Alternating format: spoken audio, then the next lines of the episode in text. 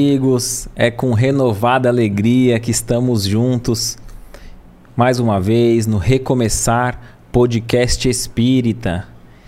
E nesses minutinhos iniciais, os nossos cumprimentos a todos que acompanham pelo Spotify, tem aumentado bastante a audiência nessa plataforma de áudio, no Google Podcast, a todos os seguidores também do Instagram, do TikTok também. Saibam que nós estamos recebendo o carinho de cada um de vocês, temos lido as mensagens e somos gratos a todas as mensagens de incentivo para que essa tarefa prossiga, para que todos consigam receber aí consolo e o esclarecimento da doutrina espírita. E para você que está aqui pela primeira vez no canal, não deixe de se inscrever, ativar a notificação, né? Clicar no sininho, dar o seu like porque além de você receber a notificação, o aviso que nós entramos ao vivo, isso também ajuda a plataforma a compreender qual que é o perfil daquele público que se interessa pelo tema. Inclusive, se você souber de algum coração querido, se lembrar de alguém que você sabe que se interessa por esse tipo de conteúdo, sobre o podcast espírita e ainda mais pelo tema dessa, dessa noite, desse momento, um tema muito interessante, né? Sobre o Apocalipse e a nova era. Vamos estar tá batendo um papo aqui muito legal. E antes da gente estar tá apresentando aqui, recebendo o nosso convidado, é, a gente gostaria muito de ler aqui os comentários. Eu já vou ler os primeiros aqui. Quem está ao vivo acompanhando, coloca nos comentários qual a sua cidade, de onde você está acompanhando, de onde essa transmissão está alcançando. A gente tem recebido também bastante mensagens do pessoal do interior do, do país, do Nordeste, do Norte, é, do estrangeiro, pessoas fora do país também. Então fica aqui nosso, nosso agradecimento ao carinho de cada um de vocês. Enquanto o pessoal vai, vai se chegando né, nessa, nessa transmissão, nesses minutinhos iniciais, a gente já vai lendo aqui os primeiros os primeiros comentários, ó, o Marcelo Mendes aqui com a gente, Marcelo Regis de Mongaguá também aqui conosco. Aqui também na, na página do, do YouTube, aqui também com a gente, ó, Suzy Martins, é, dizendo aqui que já assistiu quase todos os episódios. Ela é de, de Peruíbe. Nosso abraço fraterno, Suzy, obrigado pelo carinho. João Felipe também com a gente. Patrícia Nascimento, Daisy, Daisy Gules aqui também, o Marcelo comentando, já marcando aí os amigos e as amigas. Então fique conosco, a Sol também, sempre com a gente.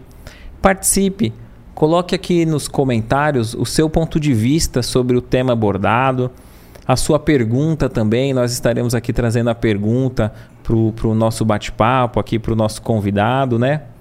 A Marileide é do Rio de Janeiro, sempre com a gente também. E falando em, convidado, a gente agradece o, o, Alan Moraes mais uma vez. Alan, obrigado por estar aqui de novo e, e ter aceito o nosso convite. Eu que agradeço, fico feliz de estar, estar aqui, né, e vendo né, como, eu, como, nós conversamos agora há pouco, eu tive a oportunidade de participar, acho que do, dos primeiros, o segundo ou terceiro, e, e, realmente é com alegria que a gente vê esse crescimento, então o interesse né, pela, por todo pelo tema pelo tema espiritismo ou pelo tema espírita e, de, e também pelo crescente pela qualidade dos temas que estão chegando aqui né? e esse tema de hoje também como você falou é um tema bastante interessante ainda é muito desconhecido pela, pela, pelo grande público eu acho que as pessoas quando vê Apocalipse tenham uma conotação ou tenham um entendimento diferente do que seja Apocalipse então, esse é o nosso objetivo, falar um pouco sobre ele. Não é ler todo o Apocalipse, apesar de ter bastante folha aqui, mas é, é porque tem que ter uma sequência mesmo de para que a gente possa ir concatenando sem se perder. Porque e também para não, não, correr o risco de, de, de, cometer algum erro ou esquecimento. Então, é mais por causa disso. Mas é uma alegria mesmo estar por, por aqui novamente com vocês. Obrigado, e com todo, gente. E com todo o público. Não, também, a, gente né? que, a gente que agradece. Inclusive. É, quem quiser ver um pouquinho mais do, das tarefas, das palestras do Alan, é só colocar no YouTube Espiritismo Todo Dia, não é isso? Isso, Espiritismo Todo Dia. Perfeito. Aí você já segue lá também e vai estar tá vendo um pouquinho mais das palestras, do, do, das explanações do Alan. E antes da gente já iniciar no tema, né? Você poderia fazer a prece de abertura para gente? Lógico. Então vamos lá. Então eu convido a todos que possam se desligar um pouco nesse momento, respirando profundamente. E dessa forma vamos, mesmo que com essa distância, mas muito próximo, vamos nos conectando através desse, desse meio de comunicação da internet, harmonizando os nossos corações, vamos elevando também o nosso pensamento neste momento e vamos ao encontro das fraternidades do nosso Mestre Jesus. Saudando amorosamente o Dr. Bezerra de Menezes, as fraternidades dos humildes, as fraternidades de Maria, seus lanceiros, enfim, todo esse plano de espiritual que trabalha ativamente em missão de socorro e paz aqui na crosta terrestre. Vamos elevando ainda também mais o nosso pensamento e vamos ao encontro do nosso anjo Ismael, o anjo tutelar do nosso Brasil, a quem nós pedimos também neste momento que nos envolva, que derrame sobre todos nós a sua luz dourada, a luz do seu amor, expandindo assim a nossa capacidade de amar, de compreender e também de perdoar. Te pedimos, anjo amigo, que nos leve à presença da nossa mãezinha, Maria de Nazaré, a quem também neste momento te pedimos, mãe, que nos envolva num abraço fraterno, que nos cubra com seu manto de luz, nos dando força, ânimo, coragem. E te pedimos que nos leve à presença de Jesus, o nosso Mestre, para que possamos agradecer a Ele por mais essa oportunidade de aqui estarmos reunidos em Teu nome, Mestre, para entendermos um pouco mais, refletir um pouco mais sobre os Teus ensinamentos. E te pedimos amorosamente que nos leve à presença de Deus, nosso Pai, para que possamos agradecer ao Pai da vida por tudo que somos e por tudo que temos. Agradecer pelo dom da vida, Pai, e pela oportunidade que nos dá de resgatar mesmo que parte das nossas dívidas. E é com alegria que te saudamos com a prece. Pai nosso que estás nos céus, santificado seja o vosso nome. Venha a nós o vosso reino, seja feita a vossa vontade, assim na terra como nos céus. O pão nosso de cada dia dá-nos hoje e sempre. Perdoai as nossas dívidas, assim como perdoamos os nossos devedores. E não nos deixeis cair em tentações, mas livra-nos, Pai, de todo o mal. Que assim seja. Graças a Deus e um bom podcast para todos nós. Né? Amém, graças a Deus. Muito bacana. O Alan, esse tema é, é, é muito instigante, é muito interessante, né? E, é... e, como você dizia, né? De falar apocalipse, a gente já é, pensa em, em, em, tragédia, pensa em tanta coisa e o que, que, o que, que seria o, o, o apocalipse? Por onde iniciar essa compreensão? Olha, eu procurei eh, desenvolver todo esse, todo esse nosso bate-papo num grande resumo, porque esse tema ah, na, no, lá na, na Seara Bendita, onde eu trabalho, dando, dando curso de Evangelho, né, História de Educação Evangélica, nós selecionamos quatro aulas seguidas para poder falar sobre o Apocalipse. Então, os alunos realmente eles ficam assim admirados com, com todo o conteúdo. Mas o Apocalipse, na verdade, ele, ele vem, até a palavra ele vem do grego, que, é, que é Apocalipse, mas ele significa, de, de uma certa forma, assim, como sendo é, a, a tradução mais, é melhor que tem, ele é como se fosse revelação. Revelação, ou então o ato de descobrir. E ele também traz como sendo uma mensagem obscura, ou uma mensagem figurada. Então, o objetivo no, uh, meu aqui, na verdade, é trazer assim essa, essa alusão ao Apocalipse como sendo uma revelação, como, quem é João ou quem foi João, né? onde, como que ele recebeu essa, toda essa, uh, essa revelação, como que ele foi orientado a divulgar e a escrever tudo isso, e de uma certa forma fazer um resumo, que ele, o, o Apocalipse ele é composto de 22 capítulos. E, e cada capítulo ele tem uma fase diferente. Ele traz como se fosse uma parte da revelação.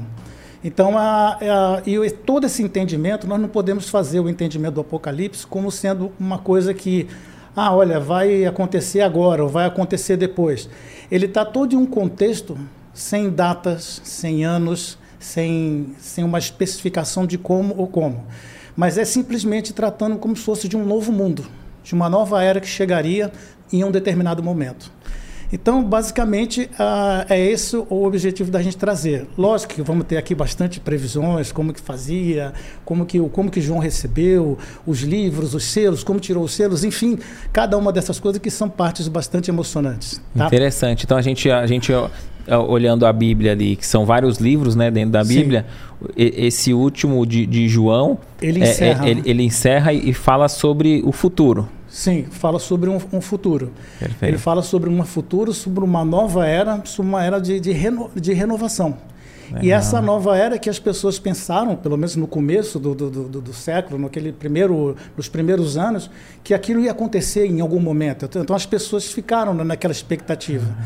mas nunca se deram tempo de que isso uh, ocorreria num determinado período de tempo, porque nós somos espíritos imortais. Nós estamos provavelmente desde aquela época nós estamos circulando por este por este planeta.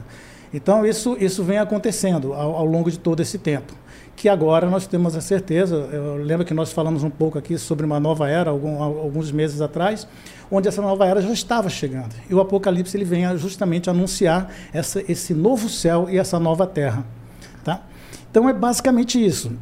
E o livro ele foi escrito por, uh, como é que se diz? Ele foi escrito por João. Ele foi escrito por João na, na, na ilha de Patmos.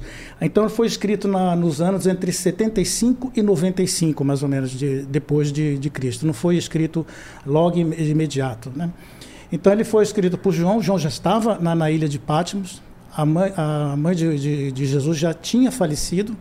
Então ele foi para lá para poder escrever, uh, para poder passar e começou a escrever o, o, o, Apocalipse.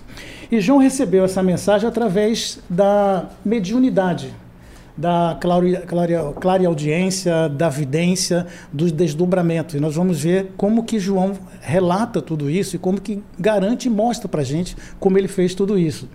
Então a linguagem usada no livro Apocalipse, ela é toda uma linguagem é, simbólica, utilizando assim de quadras que eles chamam de quadras etéreas. Então essas quadras etéreas, segundo, eu trouxe até uma definição melhor, que ele diz o seguinte, que essas quadras etéreas ele tem, traz um sentido, um sentido poético e figurado, para poder ir mostrando e concatenando algumas coisas para que a pessoa possa, ao longo do tempo, independente da, do, da, do grau de conhecimento, entendimento, esclarecimento, desenvolvimento moral, espiritual e tudo, que ele possa entender de uma forma plena. E e hoje em dia, com o advento do, do, Espiritismo, nós conseguimos entender um pouco mais sobre isso. Até porque nós saímos daquela caixinha, nós não passamos mais olhando dentro, dentro do ipsis litteris. Nós começamos a olhar de uma forma mais holística e nós conseguimos ver aquilo que está totalmente fora. E então, essa aqui é a maravilha do, do, do Apocalipse. Então, aquele que vai estudar o Apocalipse, não adianta ele vir com aquele ímpeto de, uhum. de uma análise literal. Não, não. E, e, nós, vamos, nós vamos ver algumas. Uh, eu selecionei algumas, algumas dessas, desses eventos que acontecem e a gente vai ver a luz do Espiritismo saindo um pouco, de, de uma, vendo de uma forma mais holística. Nós vamos ver todo esse, esse, esse conteúdo e como, se, como que isso se adequa ou se adequou ao longo dos tempos e como que isso se, se adequa agora e mostra para a gente de uma forma mais enfática do que de tudo que está acontecendo. Então, o livro traz como conteúdo profecias e fatos passados, né? passados atuais e que virão. Ele trata basicamente de tudo isso dentro do, do seu contexto. Agora, como eu falei, vamos falar um pouco sobre João. João era filho, era filho de Salomé e Zebedeu. Né? Então, ele, João era, na, na verdade, é, tem os, alguns registros de Miramês no, no, seu livro, que ele conta que, que João era uma reencarnação de Samuel, um profeta muito mais antigo e bem antes da, da, da vinda do, do Cristo para cá. E dentre os discípulos do Cristo, João foi aquele, foi o mais amado. Né? Nós sabemos disso, nós temos todo esse conhecimento de que ele, era o, ele foi o mais amado. E Pedro teve a oportunidade de, de conviver muito com Jesus. Então ele viu curas fantásticas, ele viu ensinamentos maravilhosos e ele e João esteve com, com Jesus nos momentos mais difíceis de, de Jesus e também mais maravilhosos. Ele esteve junto com, com, com, com Cristo no, lá no, no Getsemane, onde ele, né, Jesus praticamente vertia lágrimas e chorava e ele teve também no, no, no, Monte Tabor, quando Cristo se, ficou translúcido e encontrando, enfim, foram várias coisas, várias curas. Então ele, ele sempre teve muito próximo de, de, do, de, do Cristo. E João, e João, então, quando ele, quando ele subiu ao Calvário, ao Calvário no, no, momento da crucificação do Cristo, o Cristo então pediu, deu a, a, assim, a João a guarda da sua mãe. Né? Ele confiou a, a, a João a sua mãe. E ele e João, e João então é, acompanhou Maria até o seu desencarne. E depois do seu desencarne, então João começou a, a ser como uma espécie de um andarilho. Ele andava pela, pelas coisas, pregando, falando do Evangelho. E depois de um certo tempo, por ordem de Roma, e já do, do, do, do convertido de Damasco, né, Paulo de, de Tarso, ele foi, ele foi, ele foi condenado a, a ficar em exílio preso na, na, na ilha de Patmos mas foi para a ilha de Patmos em função da, de um pedido de, de, Paulo de Tarso, na época, que ele, era um, uh, ele já era convertido, mas ele ainda tinha muita influência na, na, em Roma, apesar dele ficar preso e tudo. Então ele foi para João foi para a ilha de Patmos. E lá então ele começou a, trabalhar, sendo como se fosse uma espécie de andarilho, né? E João foi então foi obediente, não, não resistiu e ficou na ilha de Patmos, onde ele teve a oportunidade também de começar também a refletir um pouco mais. E Patmos era uma ilha muito pequena, não tinha nada, não tinha vegetação, não tinha rios, não tinha nada, era um lugar extremamente assim estéreo, né? E, e quase todos os soldados que viviam ali na, na coisa não tinham muito o que fazer. E João também, como era uma pessoa muito comunicativa, ele falava do Evangelho, ele falava do, dos eventos de Cristo, e praticamente todos os soldados da ilha se converteram ao cristianismo em função do, de João. E era comum todos os, os soldados chamarem João de pai chamaram ele de Pai João, Pai João, Pai João. Então sempre ficou assim. E certa feita, também conta no, no livro de Miramês, que andando pela, pela ilha, acompanhado de dois soldados, que ele sempre andava acompanhado de dois soldados ou mais. Que, mais ele tinha, às vezes, mais soldados que queriam ouvir as, as histórias de, de João. Estavam tá, sendo vigiados, mas na verdade, ah, tá, verdade se beneficiando da companhia, né? Da companhia e, da, e dos ensinamentos que João trazia para eles. Então, certa vez, acompanhando a, a, dois soldados, então, a, então João começou quase que naturalmente conversando com outros apóstolos que já que tinham sido sacrificados antes. Lembra que praticamente todos os apóstolos foram sacrificados. Uns morreram naquela cruz invertida, outros foram decapitados, enfim. E, e os soldados viam, não, não achavam estranho ele conversando e, e, relatos que ele até certa vez conversando com Jesus mesmo também na, na ilha de Patmos. De uma certa forma, como se estivesse sendo preparado é, espiritualmente, para poder começar a trazer tudo isso. E João também, dentre outras coisas, começou a desenvolver uma, uma, uma mediunidade muito específica, que era de conversar com as plantas, com os animais, com, com os peixes, com as aves. Então, ele, e era normal uh, ele ser visto né, sempre conversando. E certa feita também um, um, um grupo de soldados, quando foi procurar o, o, o Pedro, ele estava na. O João, ele foi procurar o João, ele estava na, na, beira do, do, mar e aquele cadu, cardume enorme de peixe se, se aglomerando para ouvir as mensagens do, de, do, do, pai João. Né? Então, ele, ele, ele então começou desenvolvendo tudo e passando por todo esse processo. Né? Então, depois de um determinado tempo, João foi. Veio uma ordem de, de, de Roma dizendo que João teria que ser sucumbido e esse ele teria que ser consumido. E esse, esse, esse, esse consumir era um ritual que existia, onde eles enchiam um tacho muito grande, gigante de, de azeite, e ele passaria uma semana ali, ali dentro daquele, daquele tacho de azeite, sendo cozinhado em fogueira, aquele negócio todo. Passaria até morrer mesmo, até ser totalmente destruído. Esse era o objetivo do, do coisa, e essa era a ordem. E João, então, aceitou, e naquele dia os soldados foram buscar ele. Os soldados disseram: João, aconteceu isso, por favor, não resista. Nós não queremos te obrigar. E ele falou: sem problema, foi. E tem uma passagem muito bonita que diz o seguinte: ao chegar junto do grande tacho, o pai João então ajoelhou-se no chão e explodiu numa rogação sublimada a, a, a Deus sobre aquilo que estava para acontecer com ele. E tem um registro que diz o seguinte: que uma voz ecoando dos céus diz o seguinte: João, tem bom ânimo, meu filho, porque a porta pela qual passarás para junto de mim é estreita. E em seguida, João não viu mais nada. Ele foi colocado no, no tacho durante uma semana. Depois de passado uma semana, eles começaram a tirar aquele fogo, esperar o azeite, esperar o azeite todo esfriar. E quando começaram a tirar, viram que João simplesmente se levantou. Se levantou com as vestes brancas, parecia de uma reluzente, de uma coisa enorme, e todos os soldados caíram de joelho naquele momento e começaram a se converter naquilo sem acreditar. E o que, que aconteceu? Como ele, eles viram que João não tinha morrido, né, não tinha morrido, e eles recomendaram então que João uh, fosse fosse uh, raspar sua cabeça, vestisse uma roupa de soldado, trocasse de nome e fosse para Éfeso. Aí o nome que ele que o nome que eles escolheram, que, que ele escolheu, ele escolheu o nome de Francisco. Então ele começou a ser chamado de Pai Francisco. Então depois disso, né, já próximo da, da, da sua morte lá em Éfeso, ele já próximo do seu desencarne, praticamente com quase 100 anos que, que João viveu. Então, na, na sua morte, Miramês conta de que ele foi recebido por Paulo de Tarso, por Maria e depois recebido por Jesus. Então, uma, é uma história assim, muito bonita, né? Contando a vida de. Eu, às vezes, também me emociono com esses é, negócios. É emocionante, emocionante, é, né? E é, muito, é assim, muito interessante. Mas vamos lá, vamos seguindo, né? Então nós temos como no, no Apocalipse como tempo, o tema principal os tempos chegados. Os tempos são chegados e é isso que nós temos que fazer. Então, a mensagem trazida, a, trazida até nós pelo livro do Apocalipse se divide em três partes. Em três partes bastante interessantes. Ah, eles aqui em três partes, que se divide o seguinte, desculpa, visando facilitar então o seu entendimento, o seu o conhecimento. E ele traz como caráter, né, como, como, como caráter da, da mensagem, a ordem que ele chama de a ordem cósmica, uma vez que é relativa a todo o planeta.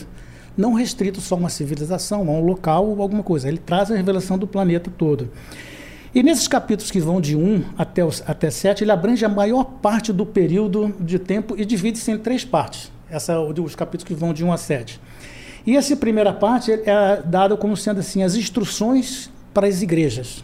É a primeira recomendação, que nós vamos depois ver como que ele recebeu essa, essa recomendação. E ele recebe essa, essa instrução para escrever sete cartas para sete igrejas. E as igrejas qual, para as quais ele escreve, a igreja de Éfeso, que tem como, como, como definição desejável. Esmírnia, que tem como, como definição perfume. Pérgamo, que tem como significado elevação. Tiatira, que tem significado de sacrifício, contrição. Tem a igreja de Sardes, que é Cânticos de Alegria. Fila, uh, Filadélfia, Filadélfia, Filadélfia, Filadélfia, amor e uh, amor fraternal e Laodiceia de povo de, ju, de, juízo. Então são igrejas simbólicas. Então, quem quiser pegar o nome dessas sete igrejas, dá um Google, vai ver lá, procura por Éfeso, aí tem lá a definição desejável, e assim essas sete igrejas. Ah, elas não eram igrejas que funcionavam na época como, como um templo. Não, era, era assim. É uma simbologia. Era uma simbologia. Eram igrejas, por exemplo, tinha. Porque tinha as igrejas da, da, da, daquela cidade de Éfeso. As igrejas que foram sendo fundadas por Paulo, foram fundadas por todos os, os, os evangelistas. Então a igreja. De, mas o nome Éfeso é que tem esse, esse essa definição Sim. de desejável. Sim. Não a igreja em si, mas a, a, o nome da cidade. Então, nessas condições, essas cartas, aproveitando até um pouco da simbologia, ela tem mais ou menos o seguinte: a, ela tem o significado dessas religiões, religiões que são desejáveis, perfumadas, que elevam, que são sacrifícios e contrições, que são cânticos de alegria, amor fraternal e que resumem tudo num povo de juízo. Né? Então, aí já começa todo o processo mais de simbologia também da, do, do, do, do, Apocalipse. Né? Então, essas cartas elas são dirigidas a essa igreja, mas com diversas recomendações. Onde irá, não, não, não, vale a pena agora aqui passar cada recomendação, mas quem quiser ler, vê que todas elas têm o objetivo de das pessoas se unirem, melhorarem, se prepararem, se, se transformarem. Né? Então são todas assim é, sugestões com, com cunho moral. Com cunho moral.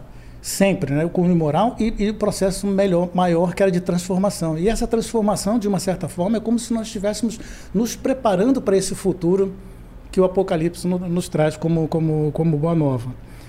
E a segunda parte, a segunda parte, ela faz como se fosse a descrição dos planos espirituais elevados e que deveria ser a vida então nova que nós deveríamos viver a partir depois de tudo aquilo que tivesse no Apocalipse, tivesse então sido revelado, uh, tiver acontecido. E a terceira parte, que é a abertura do, do, do livro, é uma apresentação dos mártires e os escolhidos por Jesus. Ele fala de todos os mártires e de todos aqueles escolhidos por Jesus, porque não é à toa que ele dizia, não, entre a, lembra que entre a escolha, a separação entre o joio e o trigo, tem um sentido e que também no Apocalipse também fala um pouco sobre isso. Então, e, e nessa parte, de, dessa terceira parte, é onde justamente tem toda a parte de os relatos de cataclismos, calamidades, flagelos, é, provações coletivas, que se desencadeariam ao longo de todo esse tempo até chegar esse último momento da transformação, que seria a, a chegada do novo céu e da nova terra. Porque essa não é da, de uma nova era, mas João usa é a chegada de um. A, a, a realização, a construção, vamos dizer assim, de um novo céu e uma nova terra, que era a forma com que eles conheciam. Eles não, não faziam ideia de que aquilo era um planeta, não faziam ideia de que aquilo que a Terra era redonda. Então eles tinham só o quê? Como definição um novo céu e uma nova terra. Então, como eu disse, com o advento do Espiritismo ficou muito mais fácil da gente conseguir entender, como eu disse, de olhar de uma forma maior e começar a entender algumas coisas. Até pela eternidade da vida, pelas encarnações sucessivas, fica mais fácil para a gente. Então, a, o que acontece? Ele também traz alguns significados bastante interessantes, onde ele, tem, onde ele traz o seguinte: ele quer ver ele, simboliza, ele começa trazendo uma, um simbolismo que ao, ao, vieram alguns cavalos. Dentro do, do, Apocalipse ele começa a trazer alguns cavalos. Depois eu vou entrar mais efetivamente na, em todos esses. E isso aí é, são, são visões que ele tinha visões que ele teve. aí ele já estava em desdobramento. já estava em desdobramento já estava é, registrando mas vamos ver que isso não, não demorou né, alguns segundos. Provavelmente deve ter demorado alguns alguns dias algumas semanas provavelmente né. Então ele fala com, ele trouxe alguma referência de alguns cavalos. Então ele trouxe o, cavalo, o advento do cavalo branco, que hoje, se você olhar assim com o cavalo branco, da, da, da, da paz, da renovação, de tudo, é, de tudo isso, né? Então, o que representa o, como é que se diz, que representa um conhecimento importante, mas é, como se fosse a parte final de todo entendimento e conhecimento. Mas ele referencia também no, no, no Apocalipse o cavalo preto, trazendo como, como simbolismo a ganância, a ganância, o egoísmo e o frio mercantilismo, que é uma, uma, ele comenta também um pouco sobre isso. E ele fala também da, da, da vinda de um cavalo vermelho, simbolizando todas as forças da, da, da vida física, as forças animais, animalescas, animalescas como os instintos e as paixões. Ele tá, fala bastante sobre isso. O amarelo simbolizando, aí que vem, começa, né? O amarelo simbolizando as pestes, a, simbolizando as pestes, as esferas da terra, a fome, o juízo e os reajustes que se dariam até o final do, do até o, que o final do tempo dos tempos fosse chegados. Então, e os capítulos que compõem todo a, que compõe essa segunda parte do, do livro, eles vão do, do capítulo de, do 17 até 19. E essa segunda parte, ela engloba o menor, o menor período de tempo.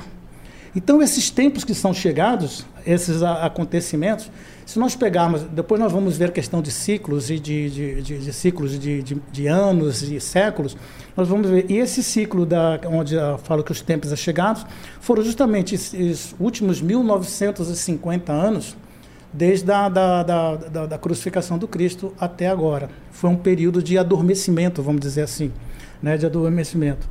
Então, esses tempos são relativos a uns, como é que se diz assim, foram dados como sendo de reinado da besta, que, ele, que, ele, que, que, João chama, né? como se fosse o tempo do reinado da besta, onde muita coisa aconteceu durante todos esses mil e tantos anos que nós estamos vivendo aqui, mil novecentos e poucos anos, onde tivemos guerras santas, diversos crimes, massacres, perseguições, coisas terríveis, crimes, enfim, tudo isso nós vimos e, acontecer durante e, esse, esse, tempo. Esse, esse, reinado, esse reinado da besta é, seria o mal em si, que, que, que vem ganhando volume, ou muitos às vezes associam a uma única pessoa. Porque às vezes pessoa, as pessoas falam, ah, é Mussolini, é Hitler. É, sempre que surge uhum. alguém que faz muito mal para a humanidade, eles personificam, né? É, seria essa besta, seria uma personificação ou seria todo o mal é, de forma geral na, da, da, da humanidade? Olha, isso é uma pergunta fantástica. Eu, inclusive, já tive a oportunidade também de responder também de uma, de uma outra situação. O que acontece? Do mesmo jeito que nós temos todos os espíritos ainda que estão que são bons, são espíritos que estão em transformação, o que acontece? Eles também se unem. Eles se unem pela afinidade. Uhum. E eles se unem pela afinidade e normalmente seguem determinadas pessoas como, como se fosse uma espécie de um líder que os orienta, que os incentiva. E esse líder maior e principal, é, vamos dizer que seja o Cristo. Vamos pegar assim para a gente ter uma linha de raciocínio. Sim. E quando começou a eclosão de todos as, o renascimento, de todos aqueles espíritos ainda renitentes no mal, depois uma série de coisas, porque a reencarnação é, é, um, é uma coisa que é para todos, não é assim, ah, você é bonzinho, você vai reencarnar. Não, você não é bonzinho, você vai ficar aqui. Então, esses mesmos malzinhos, eles também se afinizam. eles também se unem, também eles têm, eles, eles também eclodem, se organizam, se né? organizam em tudo isso. E como existe a necessidade da, né, digamos assim, entre aspas, de uma luta entre o bem e o mal, porque onde é que você consegue se incentivar a melhorar cada vez mais? Quando você sente alguma pressão, alguma dor. Nós falamos, acho que num outro podcast, nós falamos sobre, a, sobre o mal, sobre os acidentes, os cataclismas, onde nós vamos melhorando. Então, tudo isso é um, é um processo muito, mas muito perfeito que foi é, redigido pelo Cristo, dizemos assim, para que todas essas pessoas pudessem começar a se desenvolver. E existia também a necessidade dos processos reencarnatórios para essas pessoas, que, é para quê? Mesmo sendo ruins, mazinhas, né, como eu, como eu digo, Sim. que elas tivessem a oportunidade também de, através da dor e do sofrimento, se despertarem também para o bem. Perfeito. Então, assim, não existe uma entidade, há um líder, isso, aquilo, outro. O que existe são grupos que vão crescendo e como se fosse assim, se burilando. Eles, eles se unem, tanto espíritos bons Como os quanto os maus. A, a afinidade é o que e, e, infelizmente o objetivo deles é momentaneamente tem sido a vingança, o mal. Sim, a, a vingança, o mal, os instintos. Uh, eu até uma, uma, certa vez também uh, dando uma aula, uh, alguém, eu, eu falei para as pessoas, olha, é muito fácil a gente descobrir o que foi na vida passada. As pessoas mas, mas como, Alan? Eu falei, é muito simples. Olha para dentro de você e analisa com frieza as suas tendências. Se as suas tendências internas elas forem boas, de ações, de carinho, de evolução, de atender, de servir, de, de, de ajudar, de crescer, de se melhorar, ser bom, você vai ter a certeza do, do que você foi na vida passada, porque você traz essas tendências. Mas se as suas tendências elas forem né, para o lado totalmente negativo, pela vingança, pelo mal, pelos impulsos do sexo, da droga, de tudo, da, da, da, da enfim, de os apegos em si, geral, em né? si, ganância, egoísmo, coisa, se os teus instintos te impulsionam para isso, você pode ver com clareza o que você pode ter sido na vida passada. Então, tudo isso é uma questão da gente, para quê? Para a gente começar a nos transformar. Então, Perfeito. pulando esse capítulo, então, esse período, né, de, desse período até 1950, mais ou menos, que eles chamam de período de reino da besta, muitas coisas aconteceram. Porque de todos esses processos, desses grupos espirituais que foram nascendo. Eu, eu guardei algum, eu trouxe alguns deles aqui. E cata, uh, cataclismo de toda a ordem, por exemplo, tsunamis, furacões, tornados, pestes de, de, de, toda a ordem. Se você pegar, ah, não é uma coincidência, talvez não seja uma coincidência, mas se você pegar, por exemplo, 1520, 1620, 1720, 1820, 1920 e 2020, nós tivemos grandes pragas no mundo. A, a, a, peste da varíola, a febre, a gripe espanhola. Se for procurar, você sempre teve, teve durante a, ah, todos os séculos, teve grandes números de, de, de, de pestes ou de, de, de, coisas que foram, que trouxeram e mataram milhões de pessoas. Só a gripe espanhola matou quase 50 milhões de pessoas no mundo. Né? Então, e assim vai. Então, fome de uma, as guerras, a, todas as guerras, invasões, é, é, fome generalizada no mundo, países que vivem de extrema pobreza, enfim, tudo isso ocorreu na, na função de transformação, da melhoria e, do, e do, de toda a evolução do Apocalipse, como, como uh, João uh, previu dentro do, do, do Apocalipse. Então, a, por exemplo, assim, a gente pode ver, né, a, quando ele chama assim a queda do, do, da, do grande, a queda da, da, grande reinado bestial, foi justamente quando começaram a ter todas aquelas guerras, essas, principalmente essas duas grandes guerras que nós tivemos, e a queda praticamente de todo aquele império soviético, a queda também de muitas coisas dos Estados Unidos, enfim, muitas coisas começaram a ocorrer que então começaram a abrandar um pouco mais esse ciclo né, perverso que estava acontecendo. Então, tudo isso tinha o objetivo de expurgar o planeta. Né? Então, a, a, e a seleção, do, do, como eu disse, dos justos e dos pacíficos, ela se daria em função de todo esse processo. Não é um, um chegado o dia, lá, ah, vai chegar o dia do joio do trigo, o Cristo vai ficar assim, ó, você vai, você fica, você vai. Não, esse processo ele já está acontecendo já há muitos anos.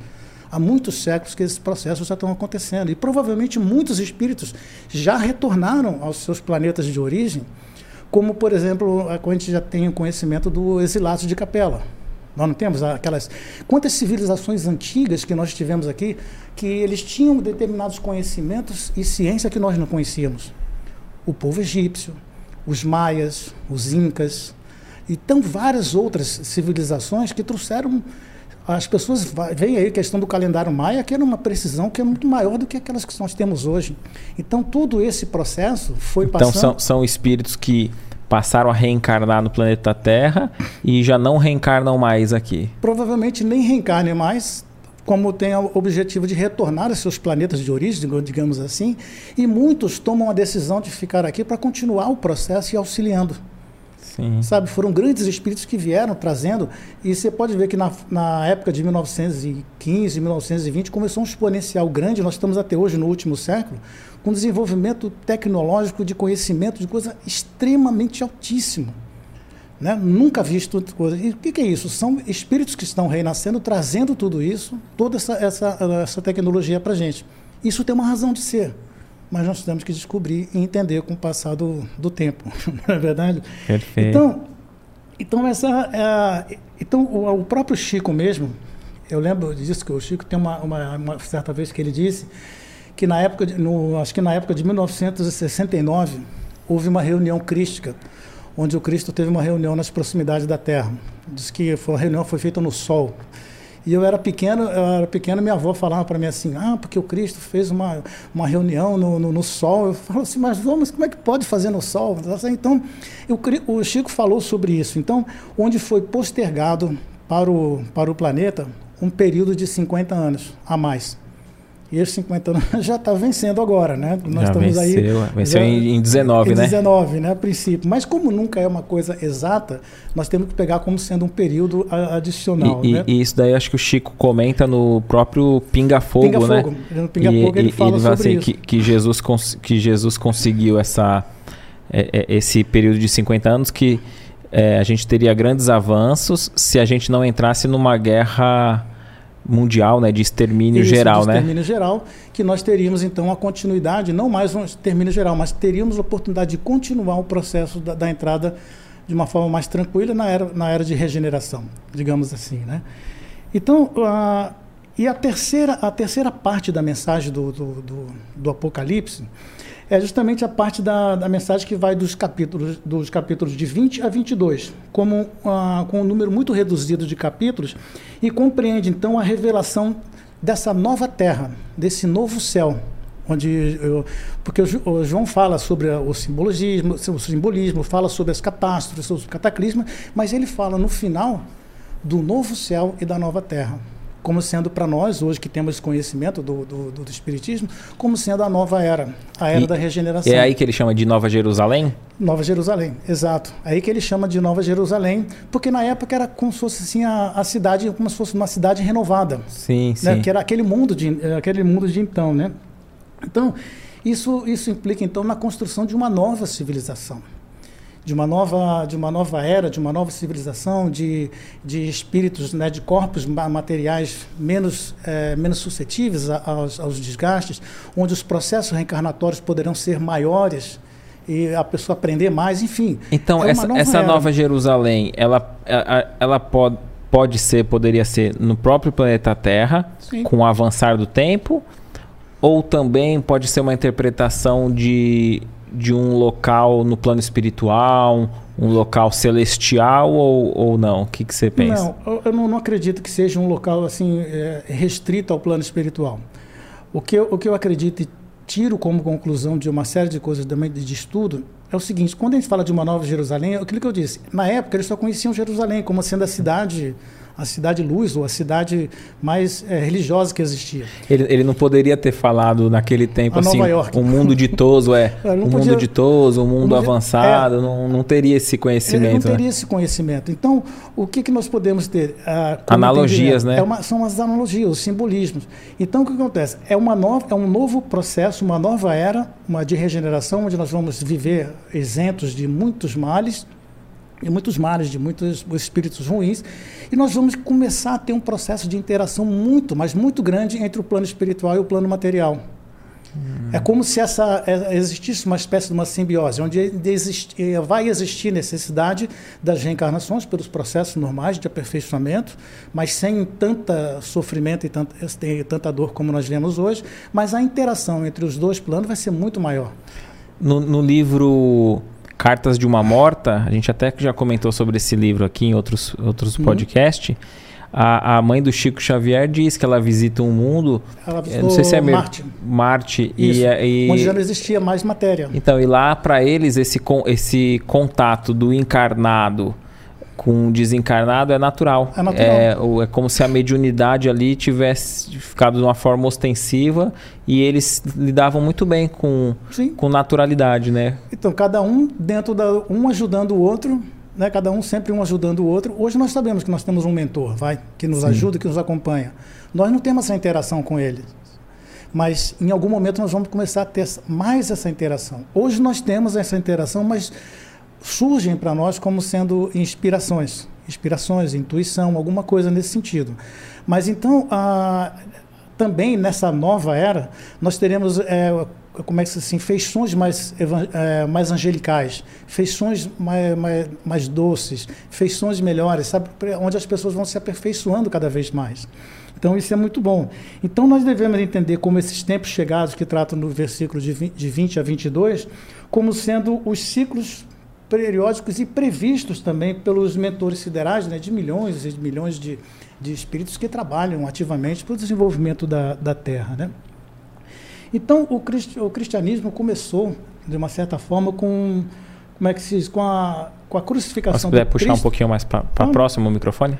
Não, tá bom. tá bom. Então, o cristianismo começou, na, da, lógico, desde a crucificação do Cristo até os dias de hoje, né, com a com a, como é que se diz, com a ressurreição dos efeitos do, do, do Cristo, de todo esse, esse movimento que nós estamos vendo agora. Então, o plano divino, como, como, como eu disse, né, essa questão de ciclos, ele, ele tem ciclos evoluídos, é, como é que se ciclos é, distintos que acontecem a cada 25 milhões de anos. Isso já é previsto, já, isso já é estudo, não estou dizendo que isso aqui aconteceu no, no, Apocalipse, mas esses ciclos de vida na Terra aconteceram, ah, eles acontecem a cada 25 milhões de anos.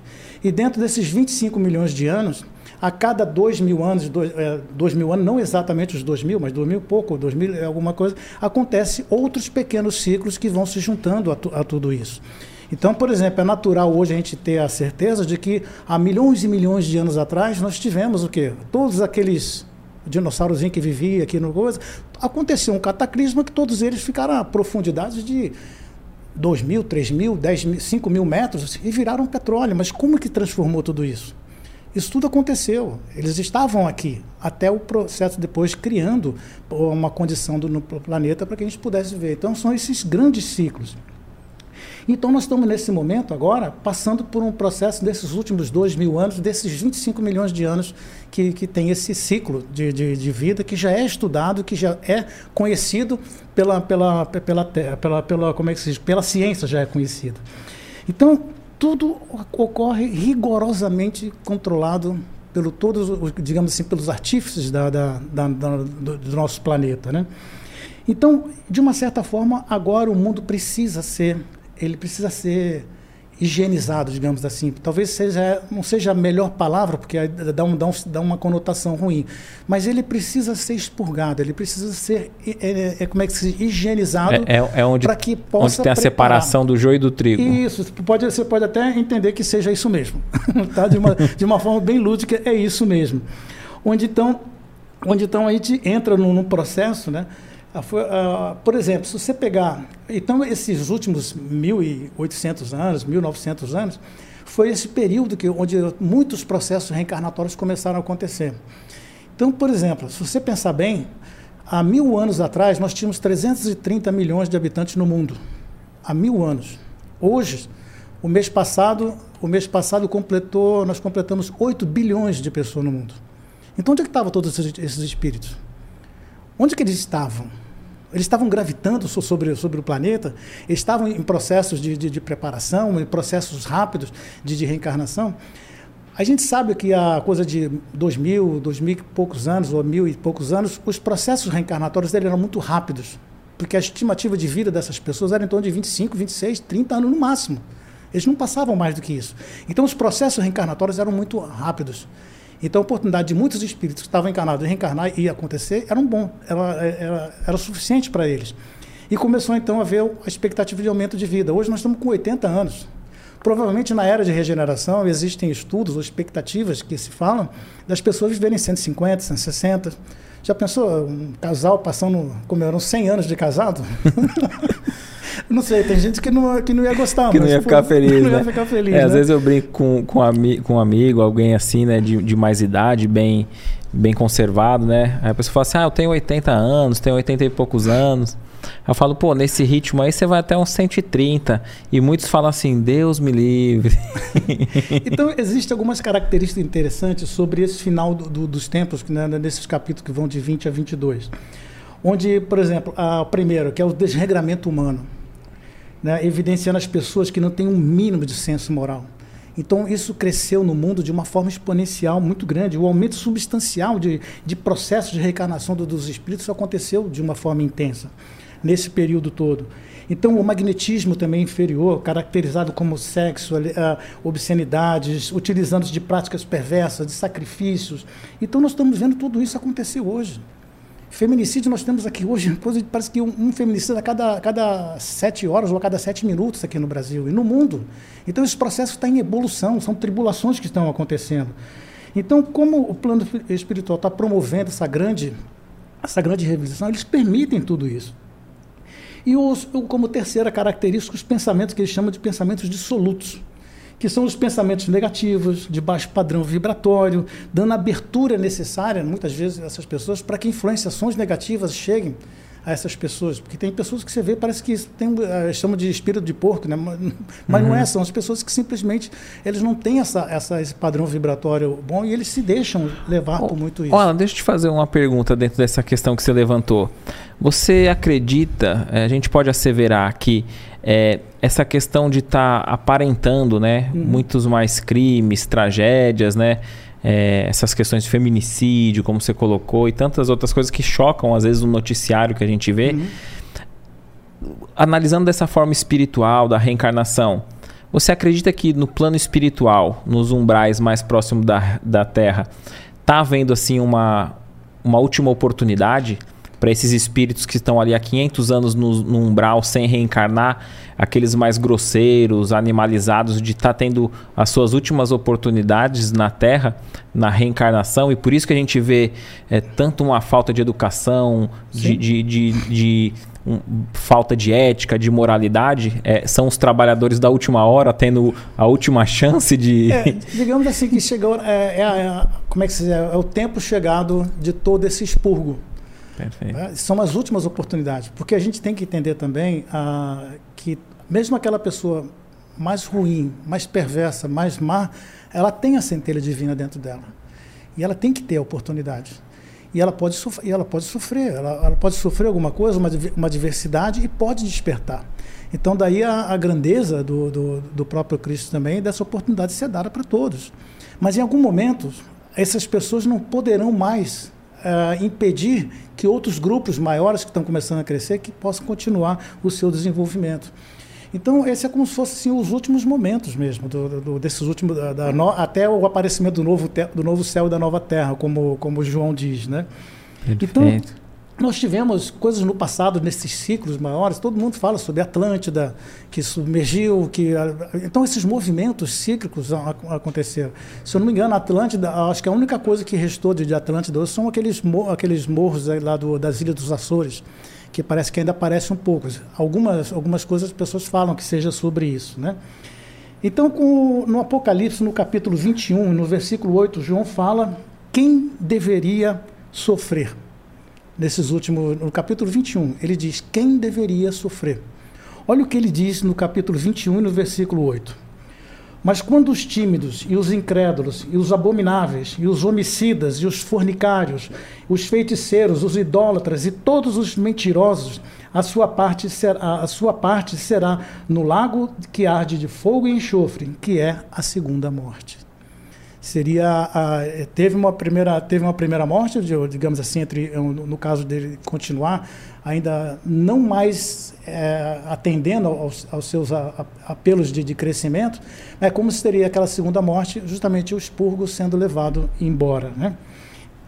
Então essas características trazidas por João no, no, no, no livro, do, no livro do Apocalipse, ele fala sobre isso, os tímidos, ele fala literalmente os tímidos, os incrédulos, os abominados, os homicidas, os sensuais, os feiticeiros, os idólatras e os mentirosos.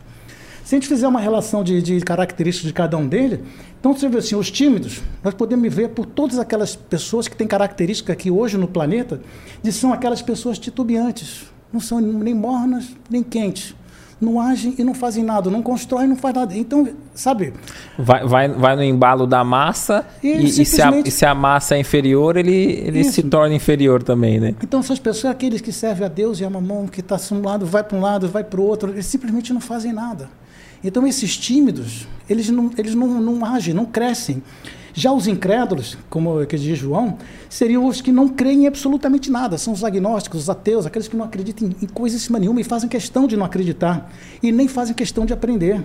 E que precisam buscar, né, é aqueles que não buscam ensinamentos para a sua própria. buscam muitas vezes somente a sua satisfação pessoal.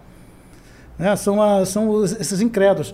E os abomináveis? Como é que nós podemos pegar os abomináveis dentro do, da, da nossa sociedade de hoje?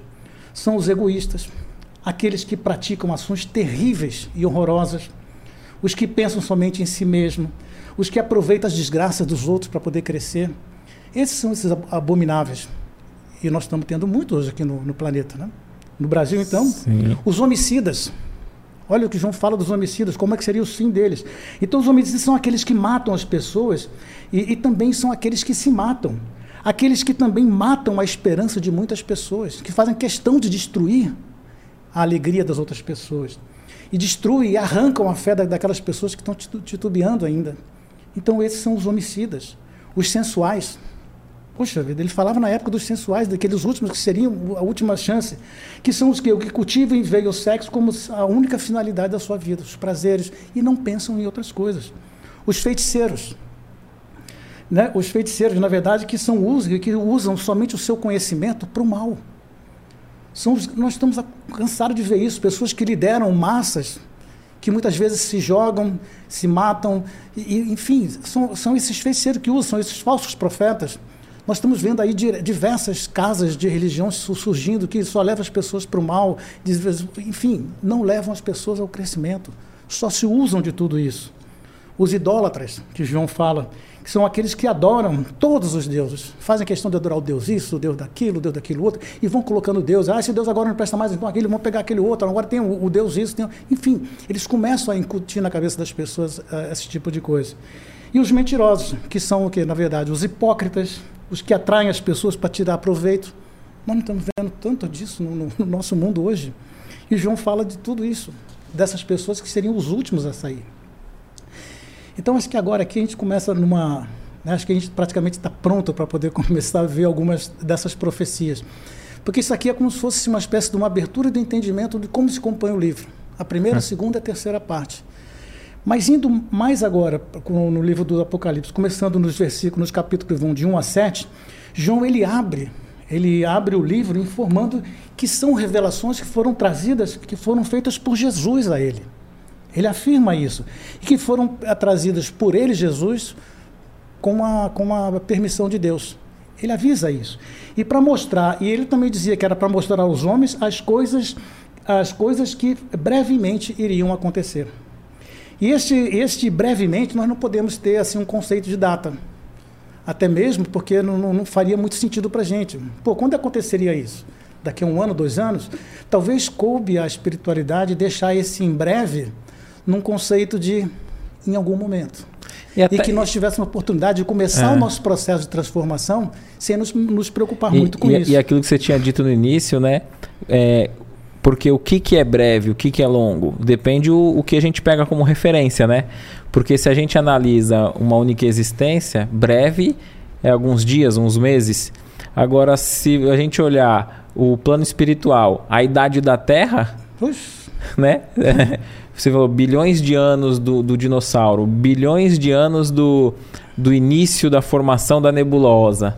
Isso. Se você falar assim, é, ah, breve, brevemente vai acontecer isso. É. Esse breve é, pode ser o que é um dia é mil anos. É, até, até porque também, é, o que, que acontece? Nós, nós hoje estamos vivendo aqui encarnados limitados a cinco sentidos. Sim. E, esse, e, esse senti e ainda nos falta o sentido de um tempo que nós não conseguimos mensurar. Isso ainda falta para gente.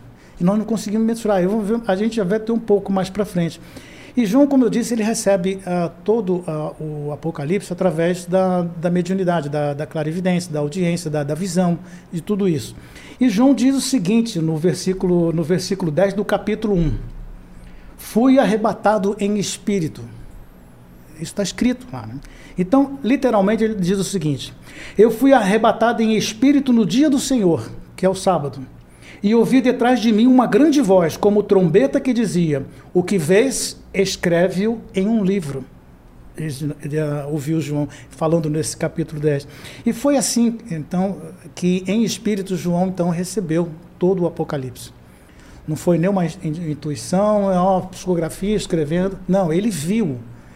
Ele foi mostrado, porque era uma forma de João conseguir pegar no seu cérebro, né, digamos assim, no seu cérebro espiritual, e no processo de retorno aquilo pudesse ficar gravado no seu cérebro físico e pudesse ser transmitido.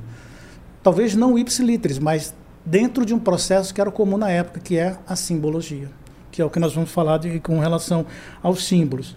Né? E através dessa mediunidade que ele consiga trazer isso. E como eu disse, a, o todo o Apocalipse ele foi escrito em quadras etéreas, né? que, ele, que ele, ele fala, onde ele vai trazendo quadros que vão se concatenando e formando uma determinada história. E a cada quadro, a cada concatenação, você consegue criar a, aquela expectativa de passado e futuro, o que também traz para a gente um entendimento bastante grande. Né? Então, para que depois ele começou então a receber tudo isso, para que depois fosse gravado em papiro, ele conseguiu depois conseguiu reter aquilo tudo por isso, talvez que ele tenha sido preparado durante tanto tempo para poder conseguir depois passar tudo isso que ele viu. A gente não sabe quanto tempo que ele foi, ficou arrebatado em espírito. E ao descrever em papiro, João o fez como ele pôde, com o conhecimento que ele tinha na época, com a linguagem muito pobre da época que existia, eram muito poucas palavras que existiam naquela época para poder descrever o que ele, o que ele viu. Mas os símbolos, João descreveu, como eu disse, como ele viu. E os símbolos era uma, era uma, era uma forma que as pessoas usavam na, na época. Então, nós temos que entender que essa, que essa época né, foi, foi trazida assim, essa mensagem ela foi trazida através desses símbolos para que a gente pudesse ter essa, esse entendimento é melhor. Então, a visão que, que a gente chama de Pai João, ela foi colhida no, no espaço, no tempo, e depois trazida até o seu ao cérebro físico. Então, o que acontece? Os símbolos, eles começaram. A, o Apocalipse, como eu disse, ele, tem, ele é recheado de símbolos. Então, as revelações são sempre, as revelações são sempre trazidas nessas linguagens simbólicas, né, alegóricas, para que possamos, então, ter a oportunidade de interpretar. Essa que é, que é a grande maravilha do, do coisa. E, como eu disse, a, a, simbolo, a linguagem sim, é, simbólica é, característica do, ela é característica do povo daquela época. Os egípcios, os persas, os hindus, os chineses, todos eles usavam muitos símbolos. E o próprio Cristo também se, usou, se utilizou de muitos símbolos durante a sua, a sua passagem conosco. Por exemplo, Jesus usou símbolos como pão, pedra, é, rios, sementes, mar, né? É, enfim, usava assim, por exemplo, ah, numa linguagem muito simples, eu poderia dizer para você numa frase muito curta e num símbolo o que Jesus é para mim. Eu posso dizer para você, Jesus é, é a luz que ilumina a minha vida. Eu falando dessa forma, você já consegue ter uma definição muito melhor do que luz. É luz de quê? É, é melhor, é, é, o que me compreende, é onde eu aceito. Sabe? Então, essa, essa simbologia da luz que, que, que me ilumina, essa, se eu disser também, Jesus é o rio que me conduz à minha perfeição. Você conhece o rio, o conduzir, você sabe que o rio passa por intempéries, mas vai chegar no, no, no, mar. Enfim, você começa a trazer essa, essa associação de, de, de símbolos. E como no, no caso do Apocalipse, uh, João usou outros símbolos, mas outros símbolos diferentes. Ele trouxe, por exemplo, o número 7. Usou muito o número 7.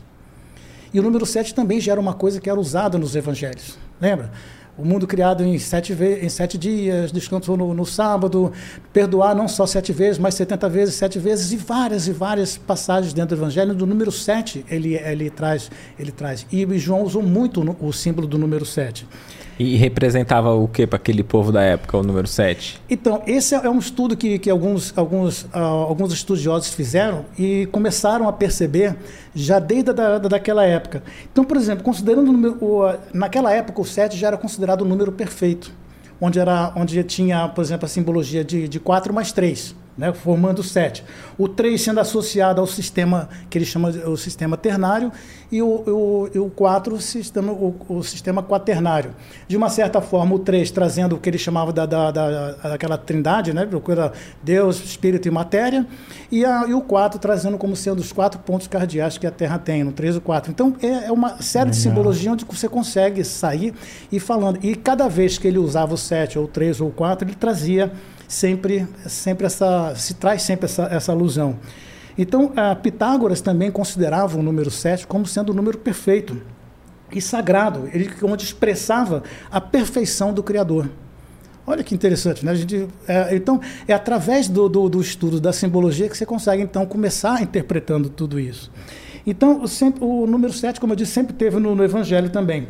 E outro símbolo que, que João trouxe também, as estrelas né? significando, dizer assim, os anjos espirituais, aquilo que brilha, aquilo que traz, sabe, que, que está numa, num, num estado, num, num, ponto distante que nós praticamente não conseguimos alcançar, que são essa, uh, todos esses anjos. Ele trouxe também o, o número 9, também bastante, nós vamos ver bastante isso, o número 9, trazendo o significado de uma ascensão. Ele é maior do que o, do, do, do, do que o 7. E ele trouxe também o número 12, que também era muito comum naquela época em termos de simbologia, que são os doze apóstolos, as doze tribos de Israel e assim por diante, vários números de simbologias trazendo tudo isso.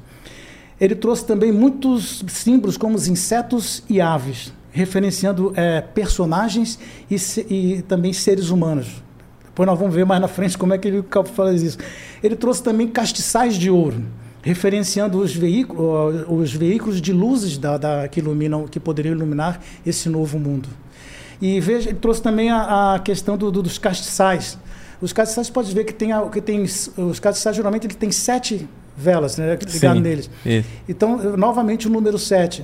Uh, e esses setes eles estão ligados por uma única base, trazendo a consolidação dessas da, da, dessas sete luzes, enfim, são, são ah, simbologias que foram sendo estudadas ao longo do tempo e a gente lendo o Apocalipse, a gente consegue então verificar tudo isso onde, onde João trouxe, todo, trouxe toda essa simbologia.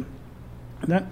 Então, uh, no capítulo 1, nos versículos que vão de 1 a 3, nós temos então aquela introdução do, do, do livro do, do, Apocalipse, é o que João traz para a gente. E João faz então a dedicatória desse livro às igrejas da Ásia, como aquela saudação que ele, que ele tinha recebido para mandar. E João fala então, da, ainda nessa apresentação do livro, ele fala da visão que ele teve de, de, de Jesus na ilha de Pátimos. E faz também a descrição arrebatadora do, do, do, seu desdobramento, quando ele, quando ele fala. E recebe em ordem, como eu disse, de redigir aquilo num livro e trazer para a gente. E nos versículos que vão de 13, 13 a 16, João faz a descrição simbólica de Jesus. Foi a visão que ele teve, então, quando ele se, que ele disse que foi arrebatado. Eu peguei aqui um trecho do, dos versículos que vão de 9 a 15, só para você ter uma ideia da, da, da, descrição que João faz. Ele diz: Eu, João, irmão, irmão vosso e companheiro, uh, e companheiro convosco na aflição, no reino e na perseverança, em Jesus. Estava na ilha chamada Patmos por causa da palavra de Deus e do testemunho de Jesus. Eu fui arrebatado em espírito no dia do Senhor e ouvi por trás de mim uma grande voz como, como uma trombeta e dizia: o que vês, escreve-o no livro e envia às sete igrejas, a Éfaso, a Esmirna, a Pérgamo, a Tiatira, a Sardes, Filadélfia e, e Laodiceia.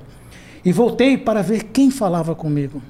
E ao voltar-me, vi sete cabeças de ouro, sete castiçais de, eh, de ouro, e no, meio do, do, do, e no meio dos candeeiros, um semelhante ao filho do homem vestido de uma roupa de uma roupa talar e cingida à altura do peito um, um cinto de ouro.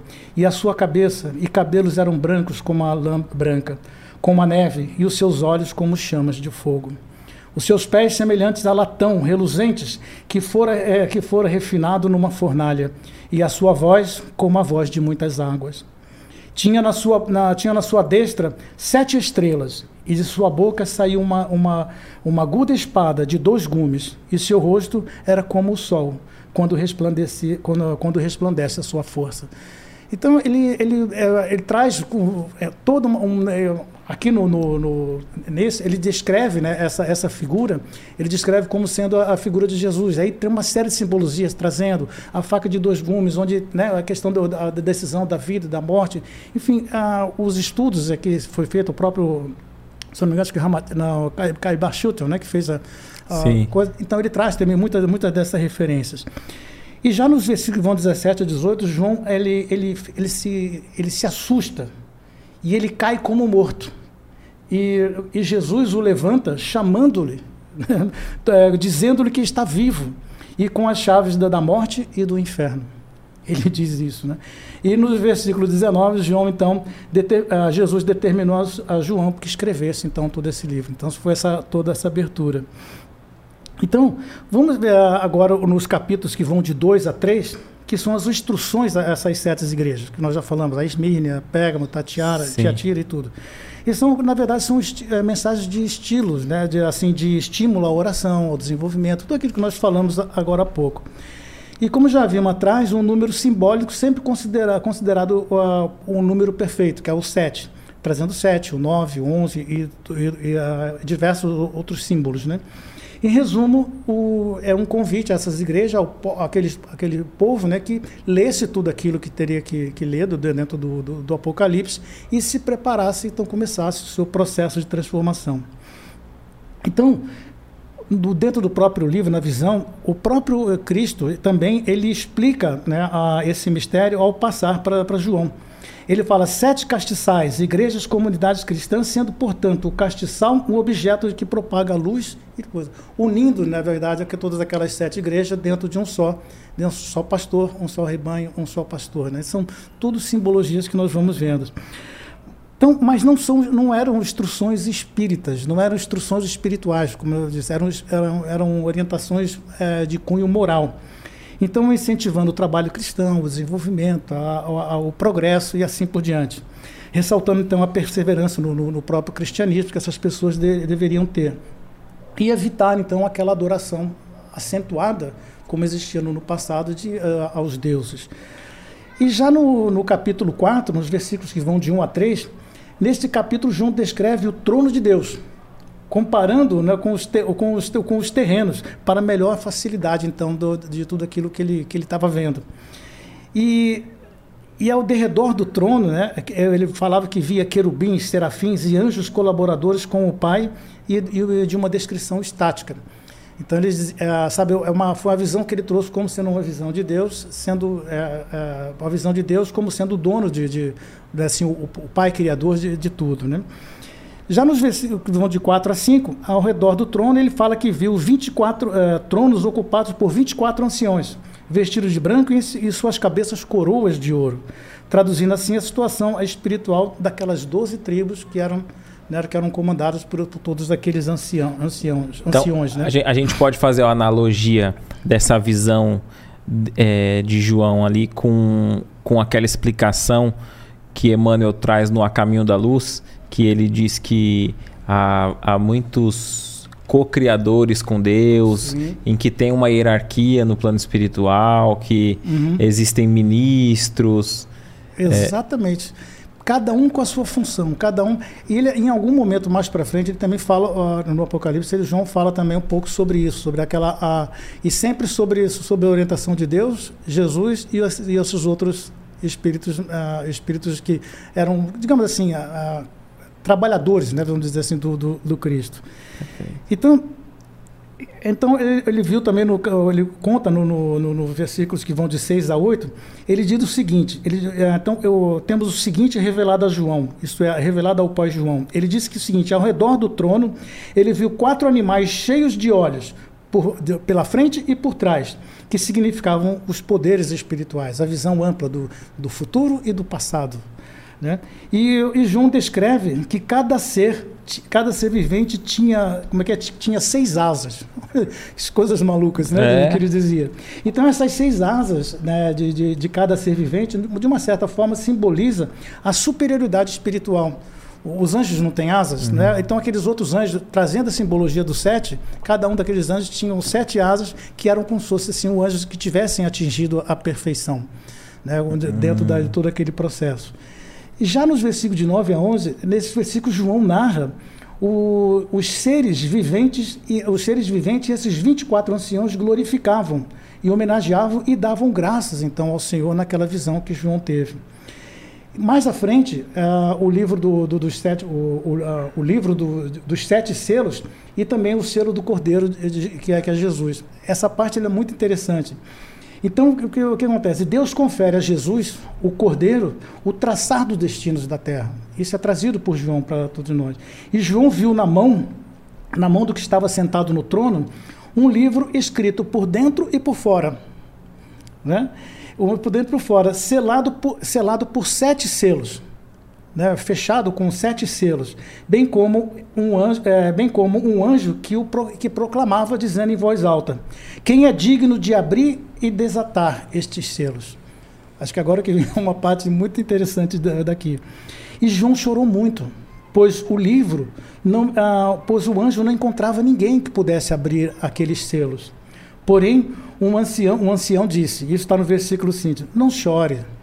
Eis aqui o leão da, da, tribo de Judá, raiz de Deus, que venceu e pode subir e desatar esses selos. E era o Cristo. Então João viu no meio do trono, o, no trono dos quatro seres viventes, onde estavam então todos aqueles 24 anciãos. E João viu então o Cordeiro de Deus pegar o livro o livro da destra daquele que estava sentado no trono, e todos proclamando, uh, e todos pro, uh, prostravam-se diante do, do, do, cordeiro, tendo todos eles harpas e salvas de, de e salvas de, de ouro cheias, como é que é? Harpas e salvas de ouro cheios de incenso, simbolizando as orações dos anjos que estavam naquela, na, naquele momento. E no capítulo, e nesse capítulo 7, João vê então o cordeiro abrir o primeiro selo ele vê a, o cordeiro abrindo o primeiro selo. Aí ele, ah, vê, olha só, ele viu abrir o primeiro selo e ouviu um dos quatro seres viventes dizer: Vem e veja. E apareceu um cavalo branco, significando a pureza.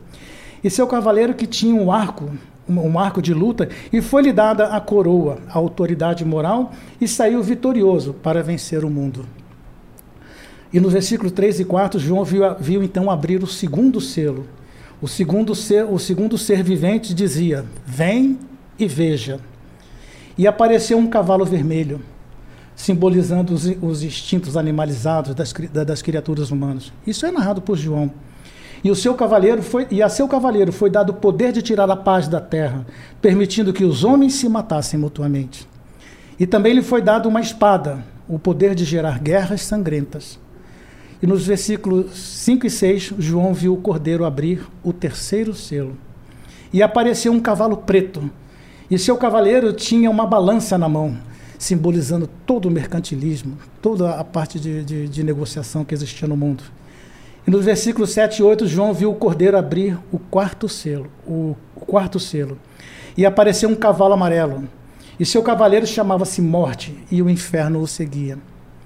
Ele foi dado autoridade para usar a espada e matar a quarta parte da terra através de guerras, fomes, pestes fer e feras da terra, simbolizando homens que semeiam a morte.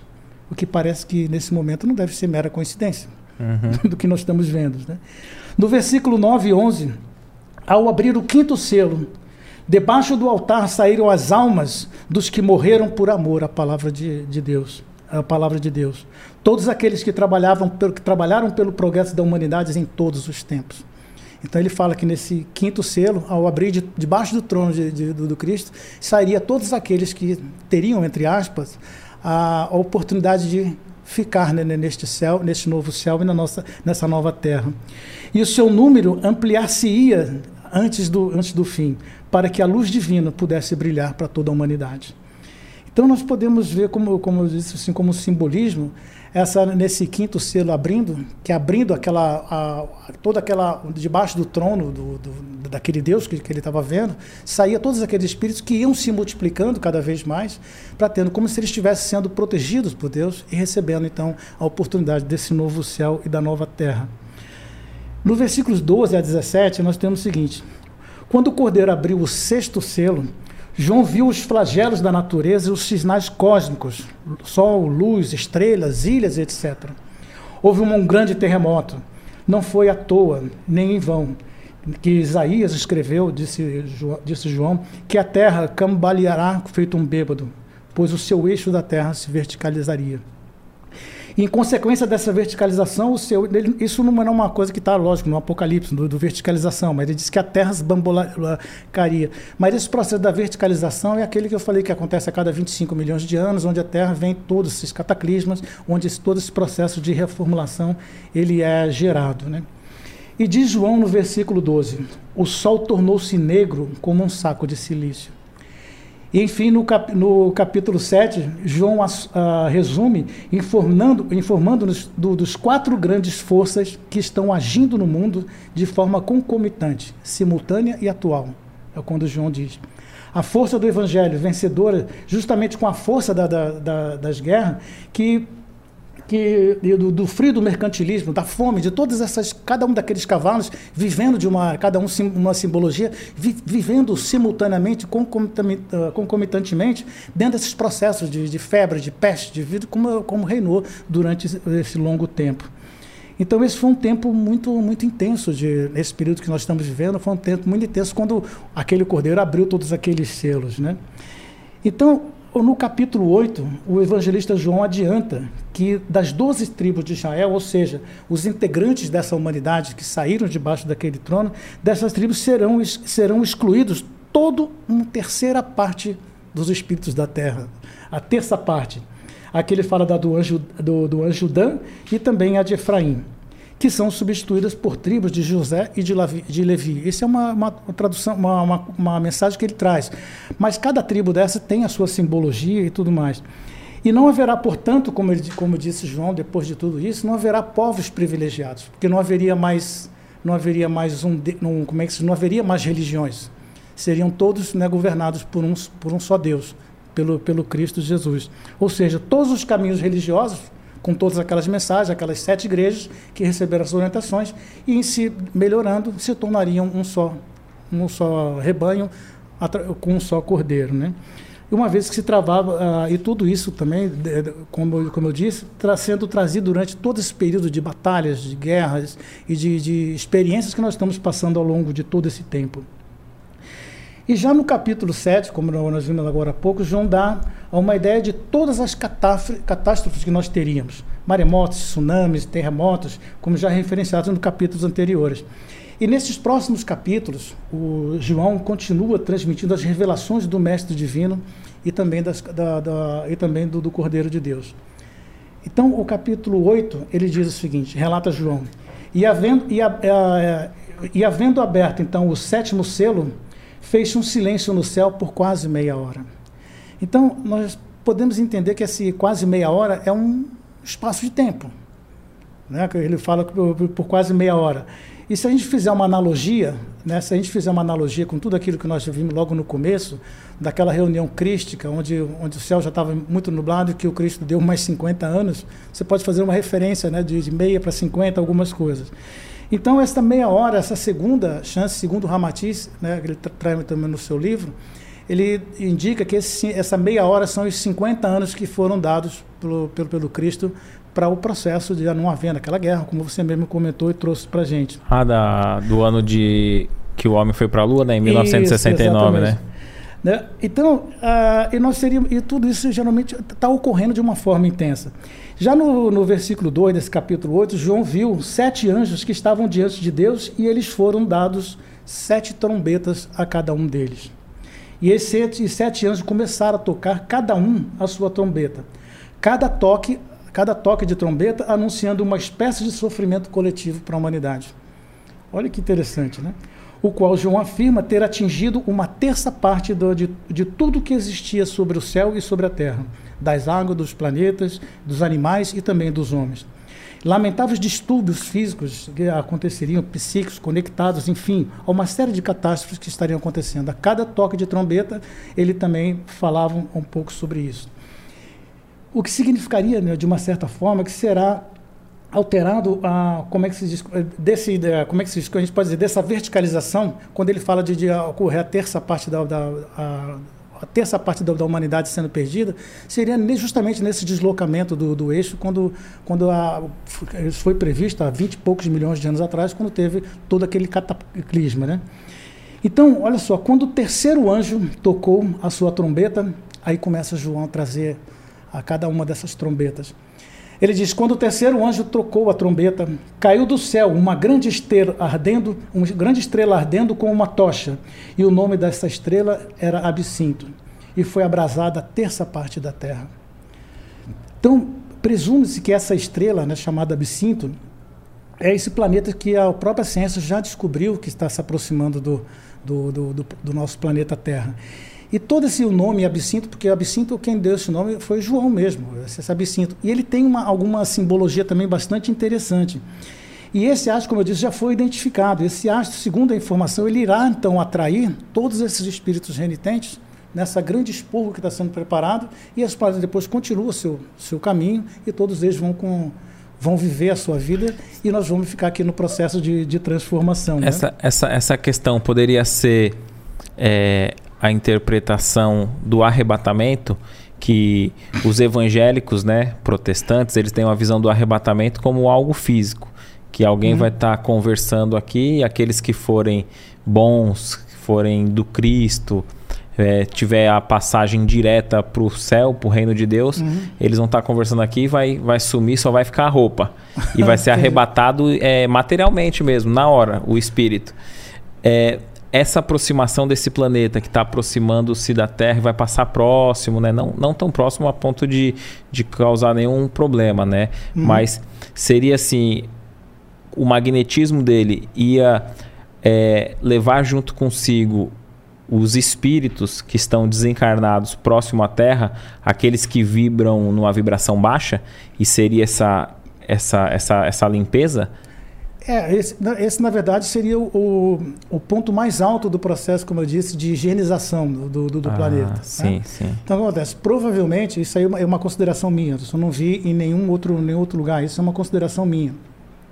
Porque do mesmo jeito que o Cristo é o dirigente planetário aqui do planeta Terra, onde trouxe também, permitiu vir os exilados de capela para ajudar no desenvolvimento de todos os espíritos que estavam aqui, que estavam começando, que ainda eram muito rudes e coisas.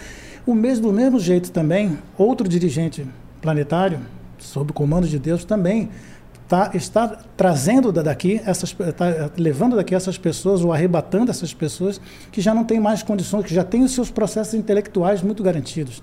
Essas pessoas vivem hoje em plena tecnologia, têm conhecimento disso, de aviões, de coisas, tem tudo isso. Eles, eles só não têm o conhecimento moral, o desenvolvimento moral. Então, mesmo levando as suas tendências de intelectualidade, eles conseguem ajudar no desenvolvimento de outros planetas.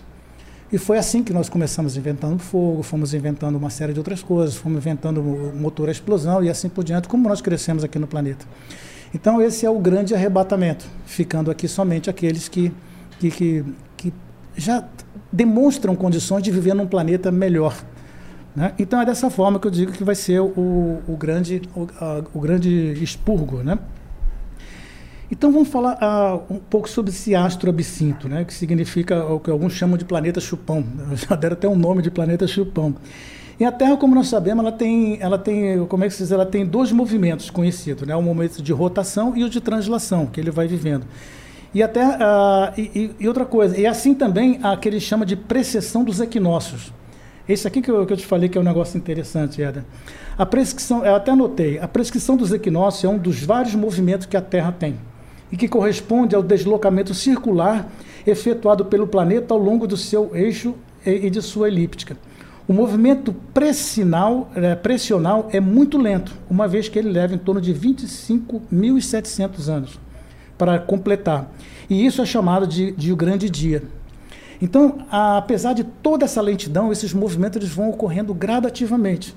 E como eu disse, né, quem a, esse movimento, todo esse movimento de 25.700 anos, de período de dois, em 2 mil anos, quem descobriu isso, que trouxe o registro, foi uma pessoa chamada Hiparco de Alexandria. E esse cara descobriu isso, sabe quando? no ano 129 antes de Cristo. Olha.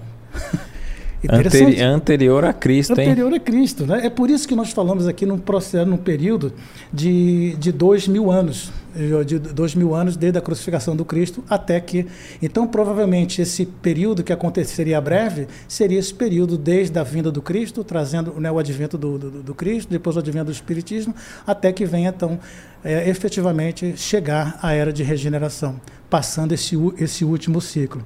Então, a Terra já teve esse, todo esse processo nos últimos 25 mil anos. Passou por todo esse processo né, de desastres naturais, homens crescendo, nós nascendo. Então, Ramatiz também, no, no, livro, no, no, livro chamado Mensagens Astrais, ele também fala da, das informações desses números. Ele diz o seguinte: o Polo Norte será, o Polo Norte está degelando, a calota polar está se tornando cada vez mais fina. A Terra está caminhando na, para a verticalização do seu eixo. Então, onde ele fala, então, Ramatiz continua falando e, tra e trazendo todas essas informações. Então, esse, esse astro, que é chamado de astro intruso, porque ele não faz parte do nosso sistema solar. E João chama esse astro de planeta absinto. E o seu magnetismo animal, é, segundo as informações que existem, ele é três ou quatro vezes maior do, que os instintos animais e, a energia magnética do, do, do, nosso planeta. E a sua órbita também ela, ela, é, ela é parecida e elíptica como, como a nossa também. E a função dele, como eu disse, é higienizar tirar, é, tirar essas últimas dessas pessoas daqui. E também Nostradamus também fala um pouco sobre, sobre esses dois sóis. Então, o que acontece? Ele fala de dois sóis que se aproximam, que num determinado momento vão aparecer dois sóis, mas na verdade é o brilho intenso desse planeta. Então, a Nostradamus diz o seguinte: a grande estrela brilhará por sete dias. Olha, novamente o número, o sete, o número, o número sete, né? né? E, e, a nuvem se fará, se fará, fará aparecer, e da nuvem para, aparecerá dois sóis. O grande, o, o grande mastim uivará durante toda a noite, quando o pontífice mudar então de residência. Então, quando todo aquele, todo aquele, toda aquela grande massa mudar então de residência.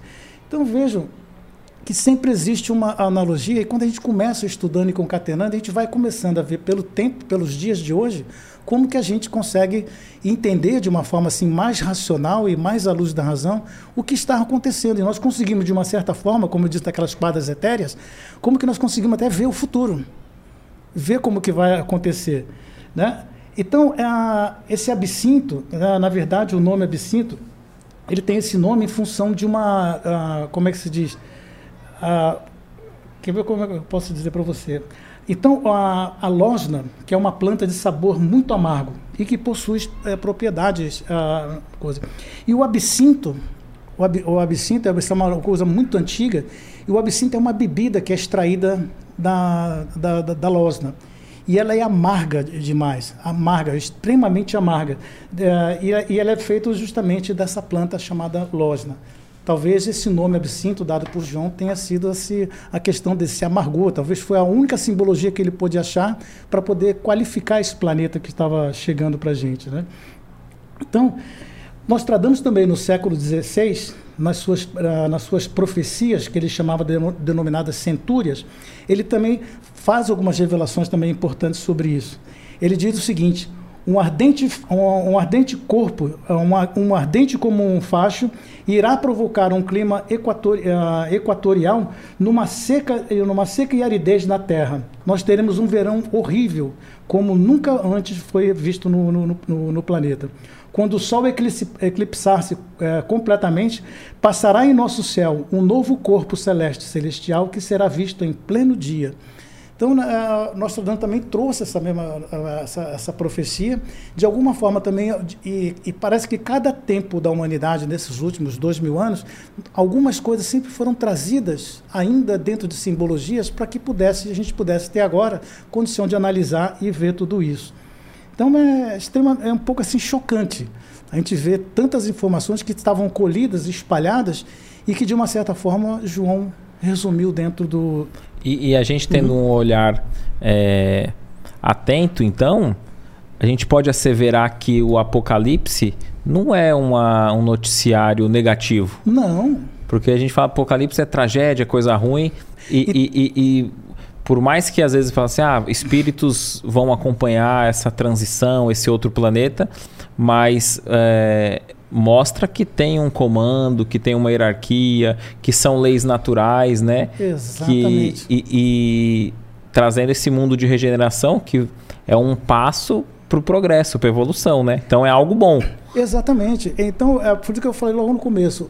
As pessoas, quando ouvem falar no Apocalipse, sempre teve aquela conotação negativa. Ah, é o fim do mundo. Mas não, ah, nós estamos vendo que é um processo que começou junto com quando João trouxe aquilo tudo, era um processo natural que ia existindo de evolução até que a gente pudesse receber, como o próprio João disse, o novo céu e a nova terra. Então é interessante você falar dessa questão fim do mundo. A, a Hollywood, né, os filmes é ah, usam muito isso, né, para vende muito, né, essa questão do fim do mundo. Uhum. O espírita vê essa questão, o espiritismo vê a questão de fim do mundo de que maneira? Então, é justamente essa. É, essa não é vai ter um fim não, específico. Não, não. Esse fim, esse, esse fim não, não existe. Então, como o próprio o Apocalipse traz né, como definição, que é a revelação. É uma revelação. Ele está trazendo um processo todo que se daria. Lógico que se daria, e está, está sendo até agora um processo muito dolorido. Um processo, e nós vamos ver ainda um pouco mais para frente quanto isso tem de sofrimento e trouxe, ele previa de sofrimento até lá mas que para isso, isso tudo era em função de um novo céu, de uma nova terra, onde nós haveríamos de, de, de, viver de uma forma melhor. É só o fim de um ciclo, então. É o fim de um, de um ciclo, e onde nós teríamos oportunidade de viver melhor. Mas isso, a nossa parte, seria fundamental, que é do crescimento, da evolução, do entendimento e assim por diante. Agora vamos ver aqui João, o que João narra quando o quarto anjo tocou a sua trombeta. Ele diz: quando o quarto anjo tocou a sua trombeta, a sua trombeta a, a, a, foi ferida a terça parte do sol, a terça parte da lua e a terça parte das estrelas. Isso para que a terça parte da, delas se escurecesse e a terra e, e a terça parte do dia não brilhasse mais, e semelhantemente também à noite. E então João ah, cita, olha para o céu e vê um anjo voar pelo meio do, pelo meio do céu, dizendo com, com grande voz: Ai, ai, ai dos, dos que habitam sobre a terra, por causa das outras vozes das trombetas dos três anjos que irão ainda tocar. Então ainda vem coisa pior pela frente, né? Então, é esse quarto anjo, quando ele tocou, é que destruiu a metade do, da, da, terra. Esse é muito simbólico, né? De, de, destruir a metade, de eliminar a metade, como se fossem expurgos mesmo que estivesse acontecendo. E esse quarto anjo, ele, ele sai anunciando pelo céu o que ainda viria de outros anjos tocar as trombetas. E o quarto anjo proclama os cataclismas, as dores, com muito calor e aridez. Vamos ver agora esse capítulo 9, né? E diz João: Quando o quinto anjo tocou a sua trombeta, eu vi uma estrela que do céu cai, caiu na terra e foi-lhe dada a chave do poço absinto. A abertura desse poço do absinto significa, né, de uma certa forma, assim, o reencarne em massa de todo esse povo e de todos esses espíritos que começaram a, a, a reencarnar num processo muito mais rápido do desenvolvimento. E são, e são também, a, ah, e, e a trombeta diz também, João diz também que são soltos os príncipes do, dos orientes que agridem o ocidente. Então, todos aqueles príncipes do Oriente invadindo. Então, a gente vê todo esse processo de guerras entre Oriente e Ocidente, tudo isso acontecendo de uma forma intensa, as reencarnações acontecendo e essas grandes guerras que aconteceram entre esses continentes. E, continu, e, e foi dada como eu disse, foi dada então à estrela a chave do poço absinto, fazendo acordar os mais baixos instintos dos homens, evidenciando a amoralidade completa dos homens. E nós estamos vendo isso ocorrendo hoje, com esse reencarne maciço de, de, de espíritos, né? Pela aquela estrela que foi dada uh, do porto do, a chave do poço absinto.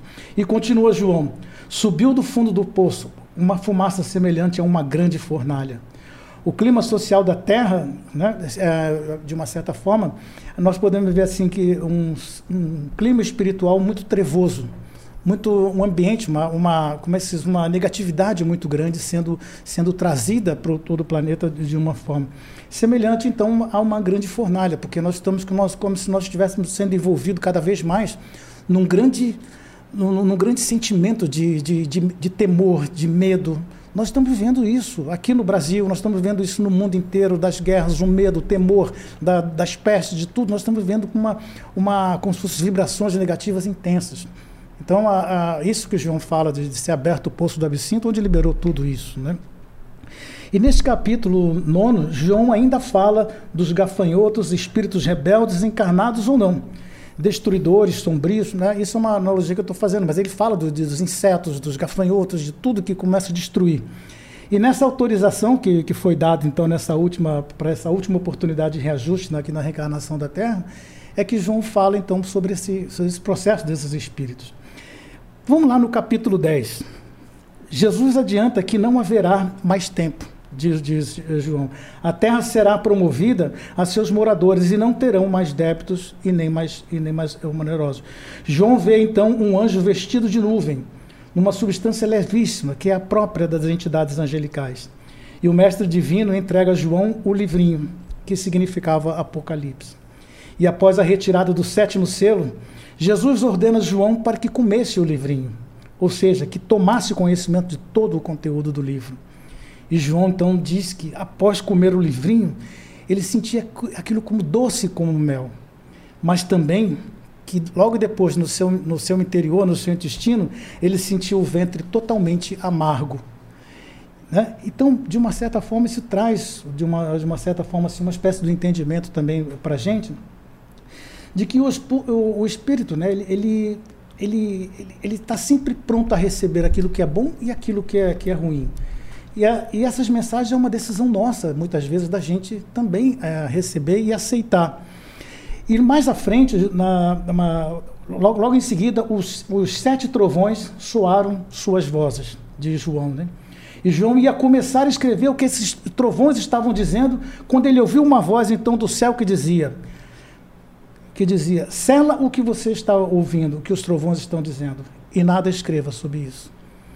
Então aí ficou, provavelmente depois de tocar esses sete, essas sete trombetas, muitas coisas foram ditas por esses por esses anjos que começaram a tocar e a falar suas, suas informações, mas ele recebeu uma ordem de não falar. Ah, ele já não tinha permissão para falar. Para poder falar sobre aquilo. Provavelmente, eu não entendo isso como essa, essa, essa proibição como sendo uma coisa negativa que viria.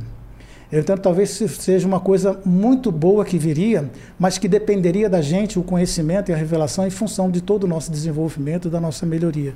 Acho que já seria assim, ó, não era o momento para aquela. Para aquela, aquela, aquela revelação. Será né? que faz uma analogia com, com o Espiritismo? Porque, ó, eu tinha, eu tinha lido aqui, bem no início do Evangelho segundo o Espiritismo, Uh, o prefácio, Allan, Allan Kardec coloca no prefácio a mensagem do Espírito de, da Verdade. Uhum. E aí na nota tá assim, na nota que Allan Kardec coloca, a instrução acima, transmitida por via mediúnica, resume ao mesmo tempo o verdadeiro caráter do Espiritismo e o objetivo dessa obra. Por isso foi aqui colocada como prefácio.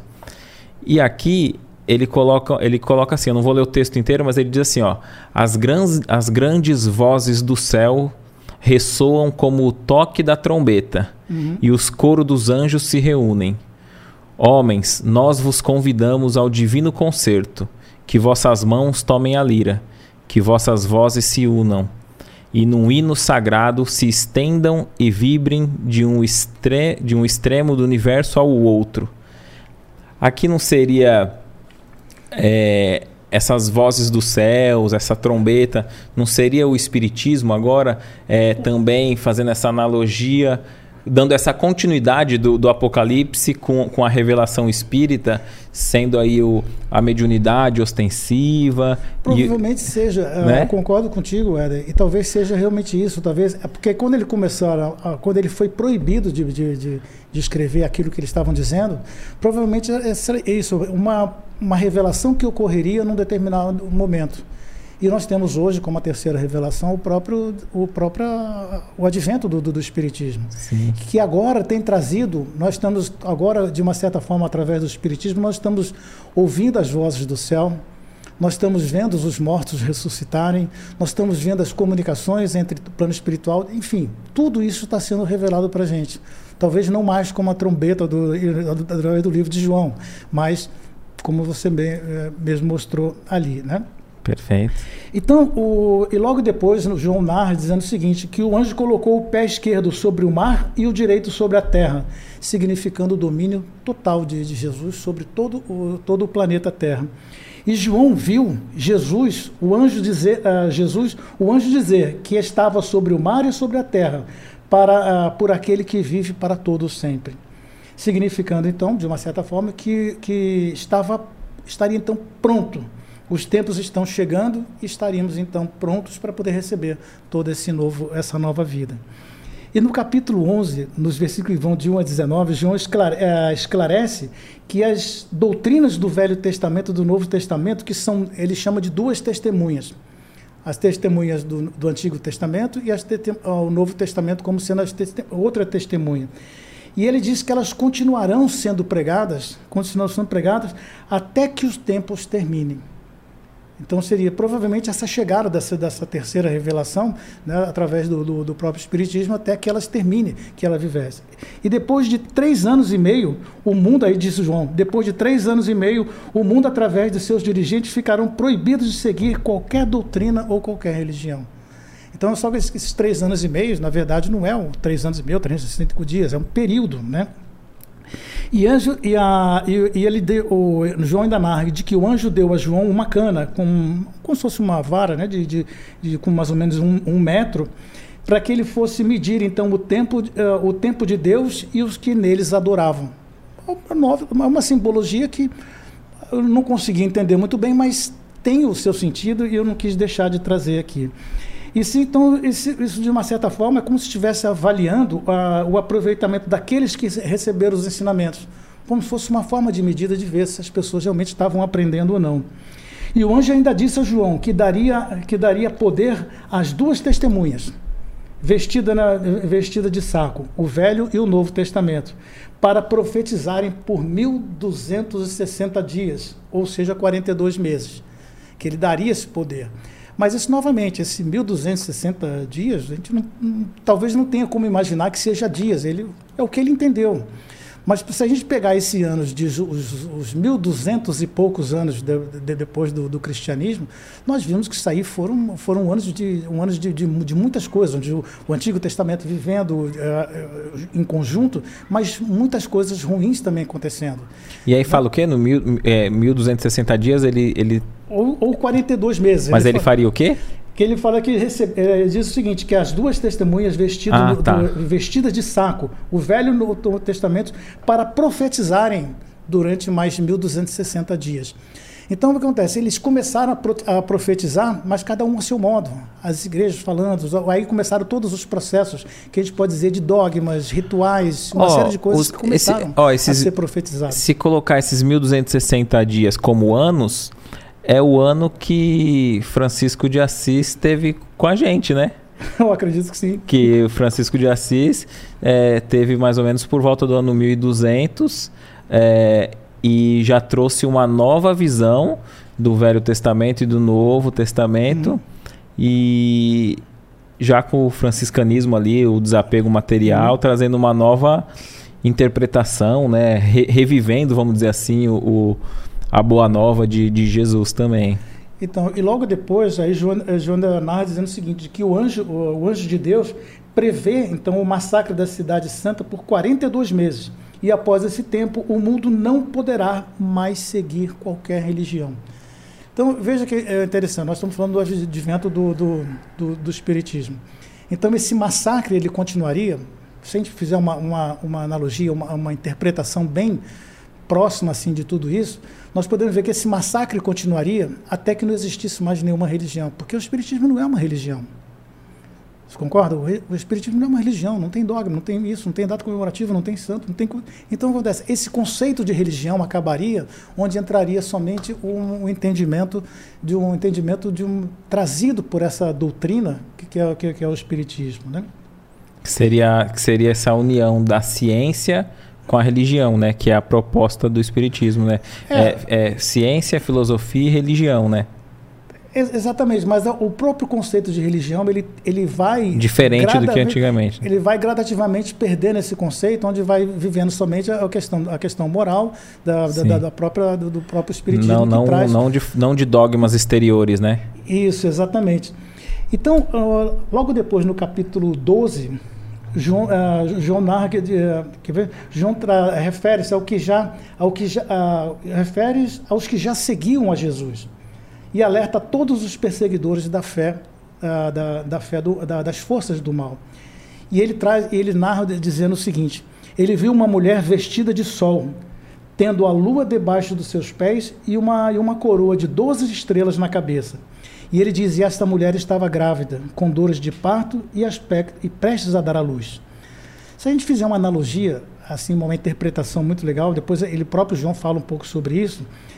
Se a gente pegar a simbologia da mulher como sendo a humanidade espiritualizada, a lua com os sentimentos e trazendo as suas, influ as suas influências, a coroa com 12, a, a coroa com, com, com, as 12 estrelas, como sendo as 12 tribos de Israel, que reunia todo o mundo da, da, daquela época.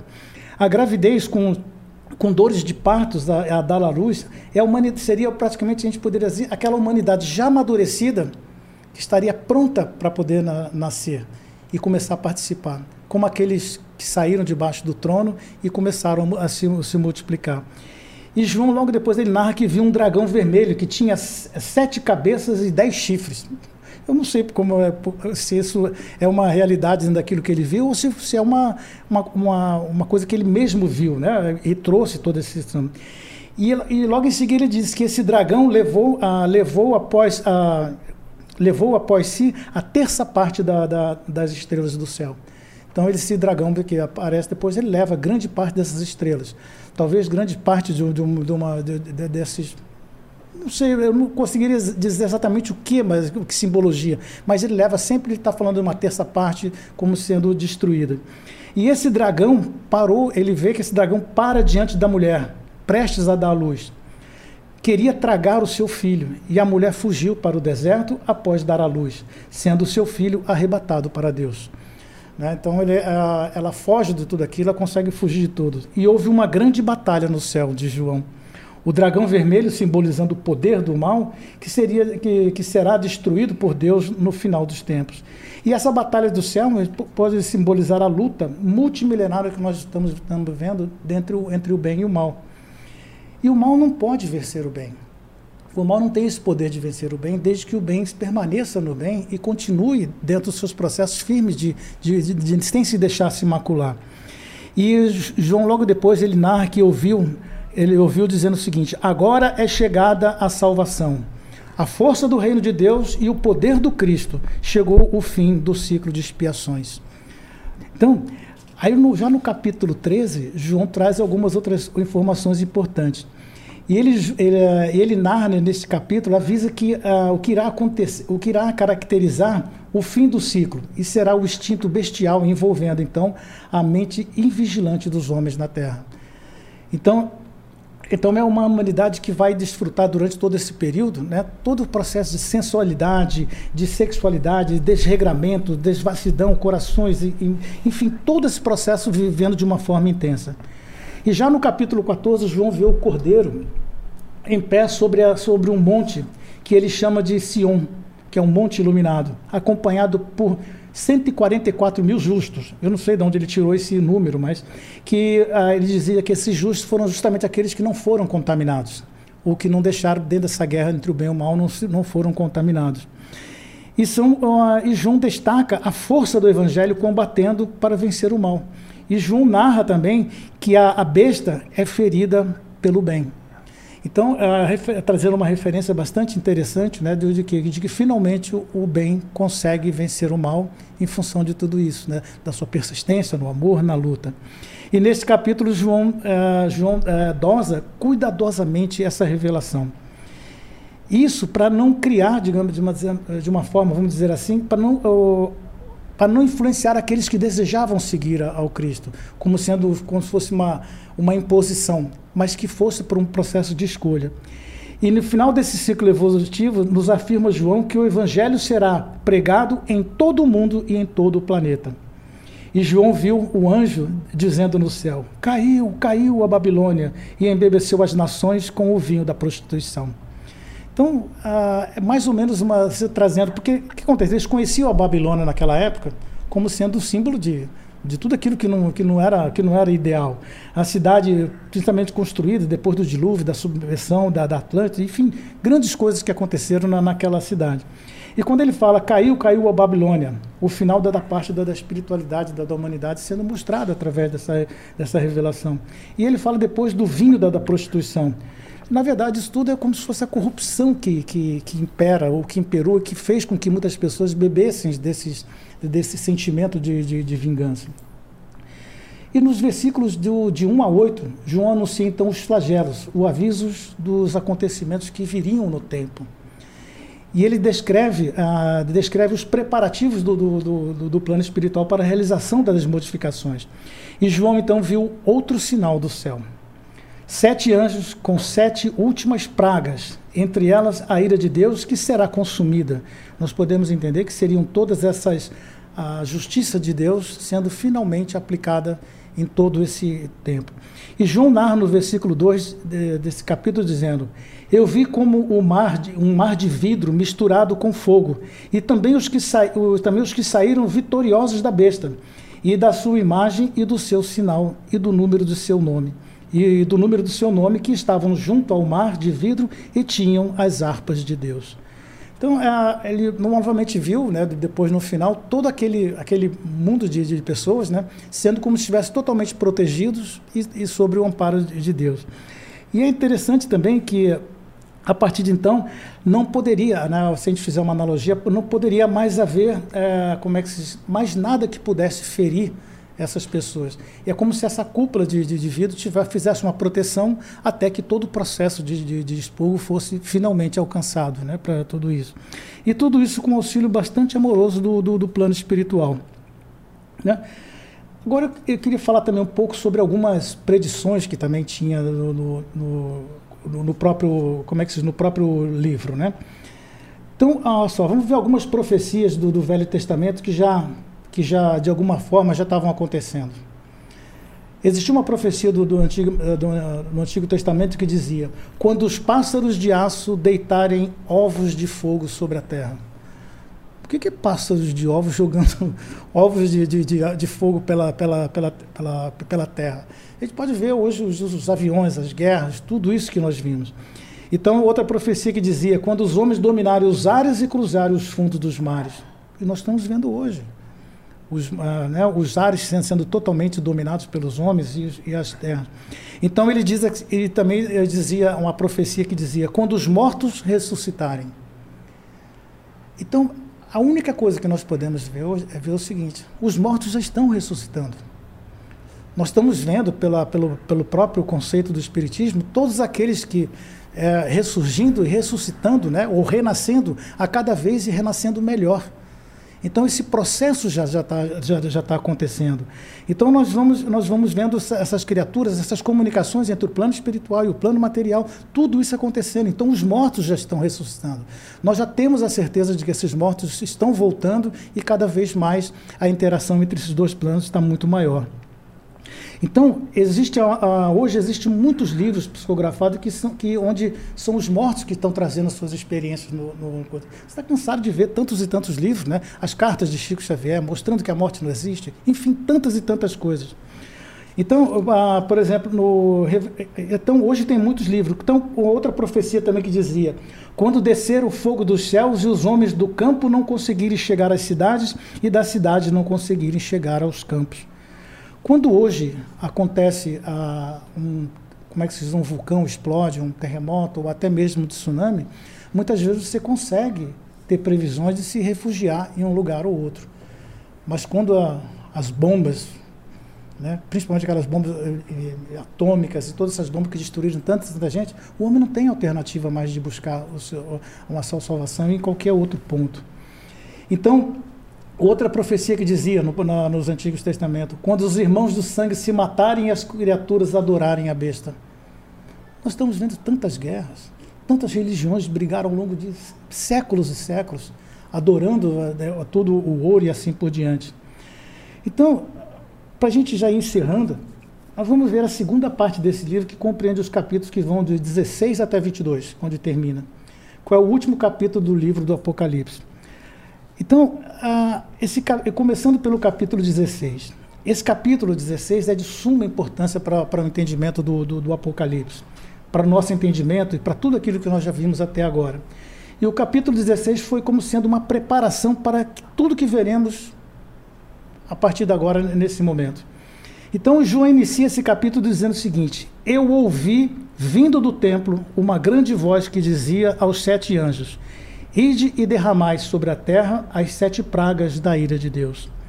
Vamos entender como essas pragas, né, na verdade, como sendo a justiça de, de, Deus sendo regida através de todo esse povo que, que, começou a renascendo, com tudo isso que nós estamos vendo agora, de todas essas pragas, essas pestes, todos os processos doloridos de, de, de desenvolvimento, de evolução que o homem foi obrigado a passar. Né? E a ordem de derramar a ira de, Deus, de Deus sobre a terra né, não significa né, que jogar essas pragas no mundo simplesmente para poder fazer o mal.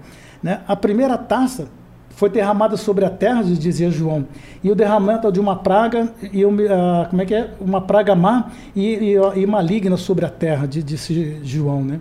indicando que, o, de uma certa forma, indica o desequilíbrio da, das próprias criaturas. Cidades brigando contra cidades, estados contra estados, países contra países, gerando toda, toda essa, essa, essa, gerando todo esse problema. Então, e o segundo anjo derramou a sua taça sobre o mar isto é, o mar, reflet, é, o mar refletirá os efeitos dessa punição divina. E o mar se tornou sangue de João. Né? João relata. Com a elevação do. A, isso a gente já vê, com a elevação do eixo da Terra, todo esse processo irá uh, realmente acontecer. Então, o terceiro anjo de João derramou a sua taça sobre os rios e as fontes, e se tornaram também em sangue. Né? Então, a, novamente, né, a gente vê toda a simbologia de todo um processo se transformando. E ele fala de, de sangue, ele fala de muitas guerras, de muitas, de muitas tormentas que aconteceriam durante todo esse tempo. Né? E, e, de uma certa forma, a gente pode ver todo esse processo que acontecendo ao longo, de, ao longo de todos esses anos. Quer ver uma, uma coisa também que uh, eu anotei algumas coisas aqui interessantes para a gente ver o que já vem acontecendo de grandes mortes. Na, no Chile, na, em Valdívia, o, teve um terremoto onde matou 9,5 na, na, escala Richter e matou é, com efeito de, de tsunami, onde matou cerca de mais de 2 milhões de pessoas. Na Sumatra, na Indonésia, no ano de 2004, um terrível tsunami devastou mais de 230 mil vidas numa vez só. No Haiti, no Porto Príncipe, um terremoto que devastou 250 mil vidas de uma vez só né, tornando, se você pegar a simbologia, tornando rios de sangue, enchendo a terra de, de sangue. No Assadia, no Marrocos, destruído por um terremoto com mais de 5,7 grau, uh, graus na escala Richter, com mais de 15 mil mortos. No rio Arnu, no, também na, na, na, Florença da Itália, onde as águas invadiram a Itália, matando mais de 250 mil pessoas. No Paquistão, um terremoto em 2005, mais de 95 mil mortos. Manágua, um terremoto também com 19 mil mortos. Na China, um terremoto em 1920, com aproximadamente 230 mil mortos. Em 1935, 41 mil mortos. Em 1932, 70 mil mortos. Em 900, 1976, na China, um terremoto com 242 mil mortes. E no sul do Brasil, vivenciando também as águas, né, muitas enchentes, muitas coisas que também ocorreram durante muito tempo.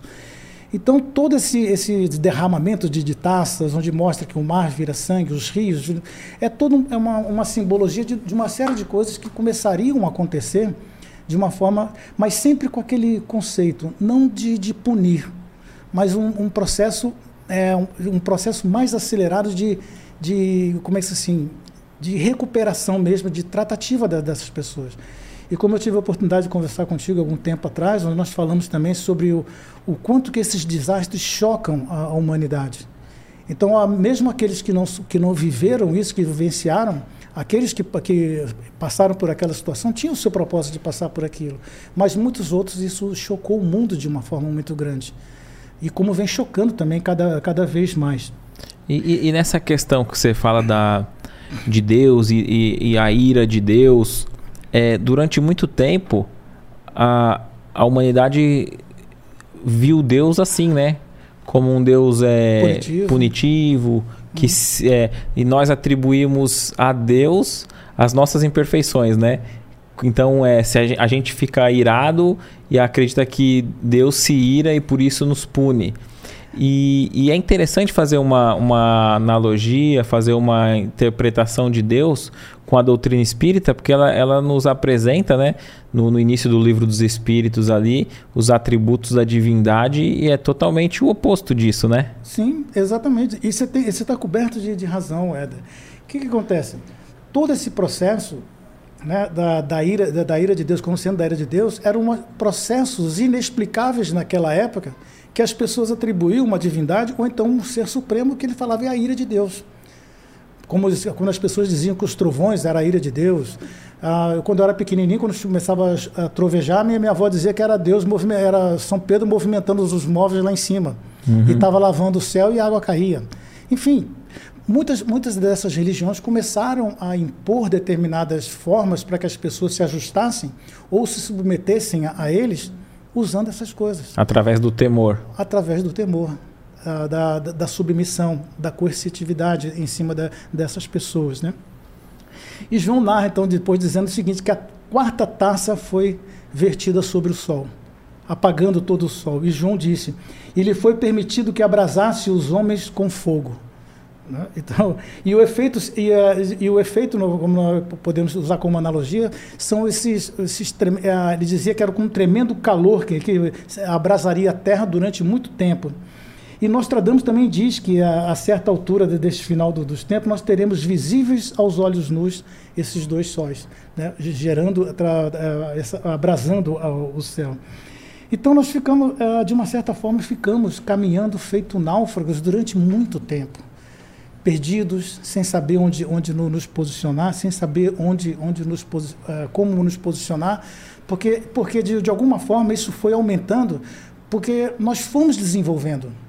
Nós começamos um processo de não aceitar mais algumas coisas que eram impostas quando algumas coisas começaram a se revelar, principalmente com, com através do, do, da, da, ciência, que começou a descobrir muitas coisas. Então, toda essa revolta começou a crescer e a se mostrar cada vez mais. Então, nós vivemos durante um período durante um período muito grande como verdadeiros náufragos, sem saber para onde que, que nós íamos, né? Então, João viu, uh, teve um outro aqui, João fala uh, que viu sair da boca do, dra, do dragão, da, da, besta e do falso profeta três serpentes imundas semelhantes a rã. E João escolhe os símbolos para nos é, retratar aquilo que ele realmente queria transmitir. Né? Como sendo, e nós podemos ver que são aqueles, ah, os, como se fossem os últimos espíritos renitentes mesmo, que estavam renascendo com esse processo, com esse objetivo de trazer todo esse mal e trazer todo esse processo de, de mexida mesmo, de revolução que estava acontecendo já no, no planeta.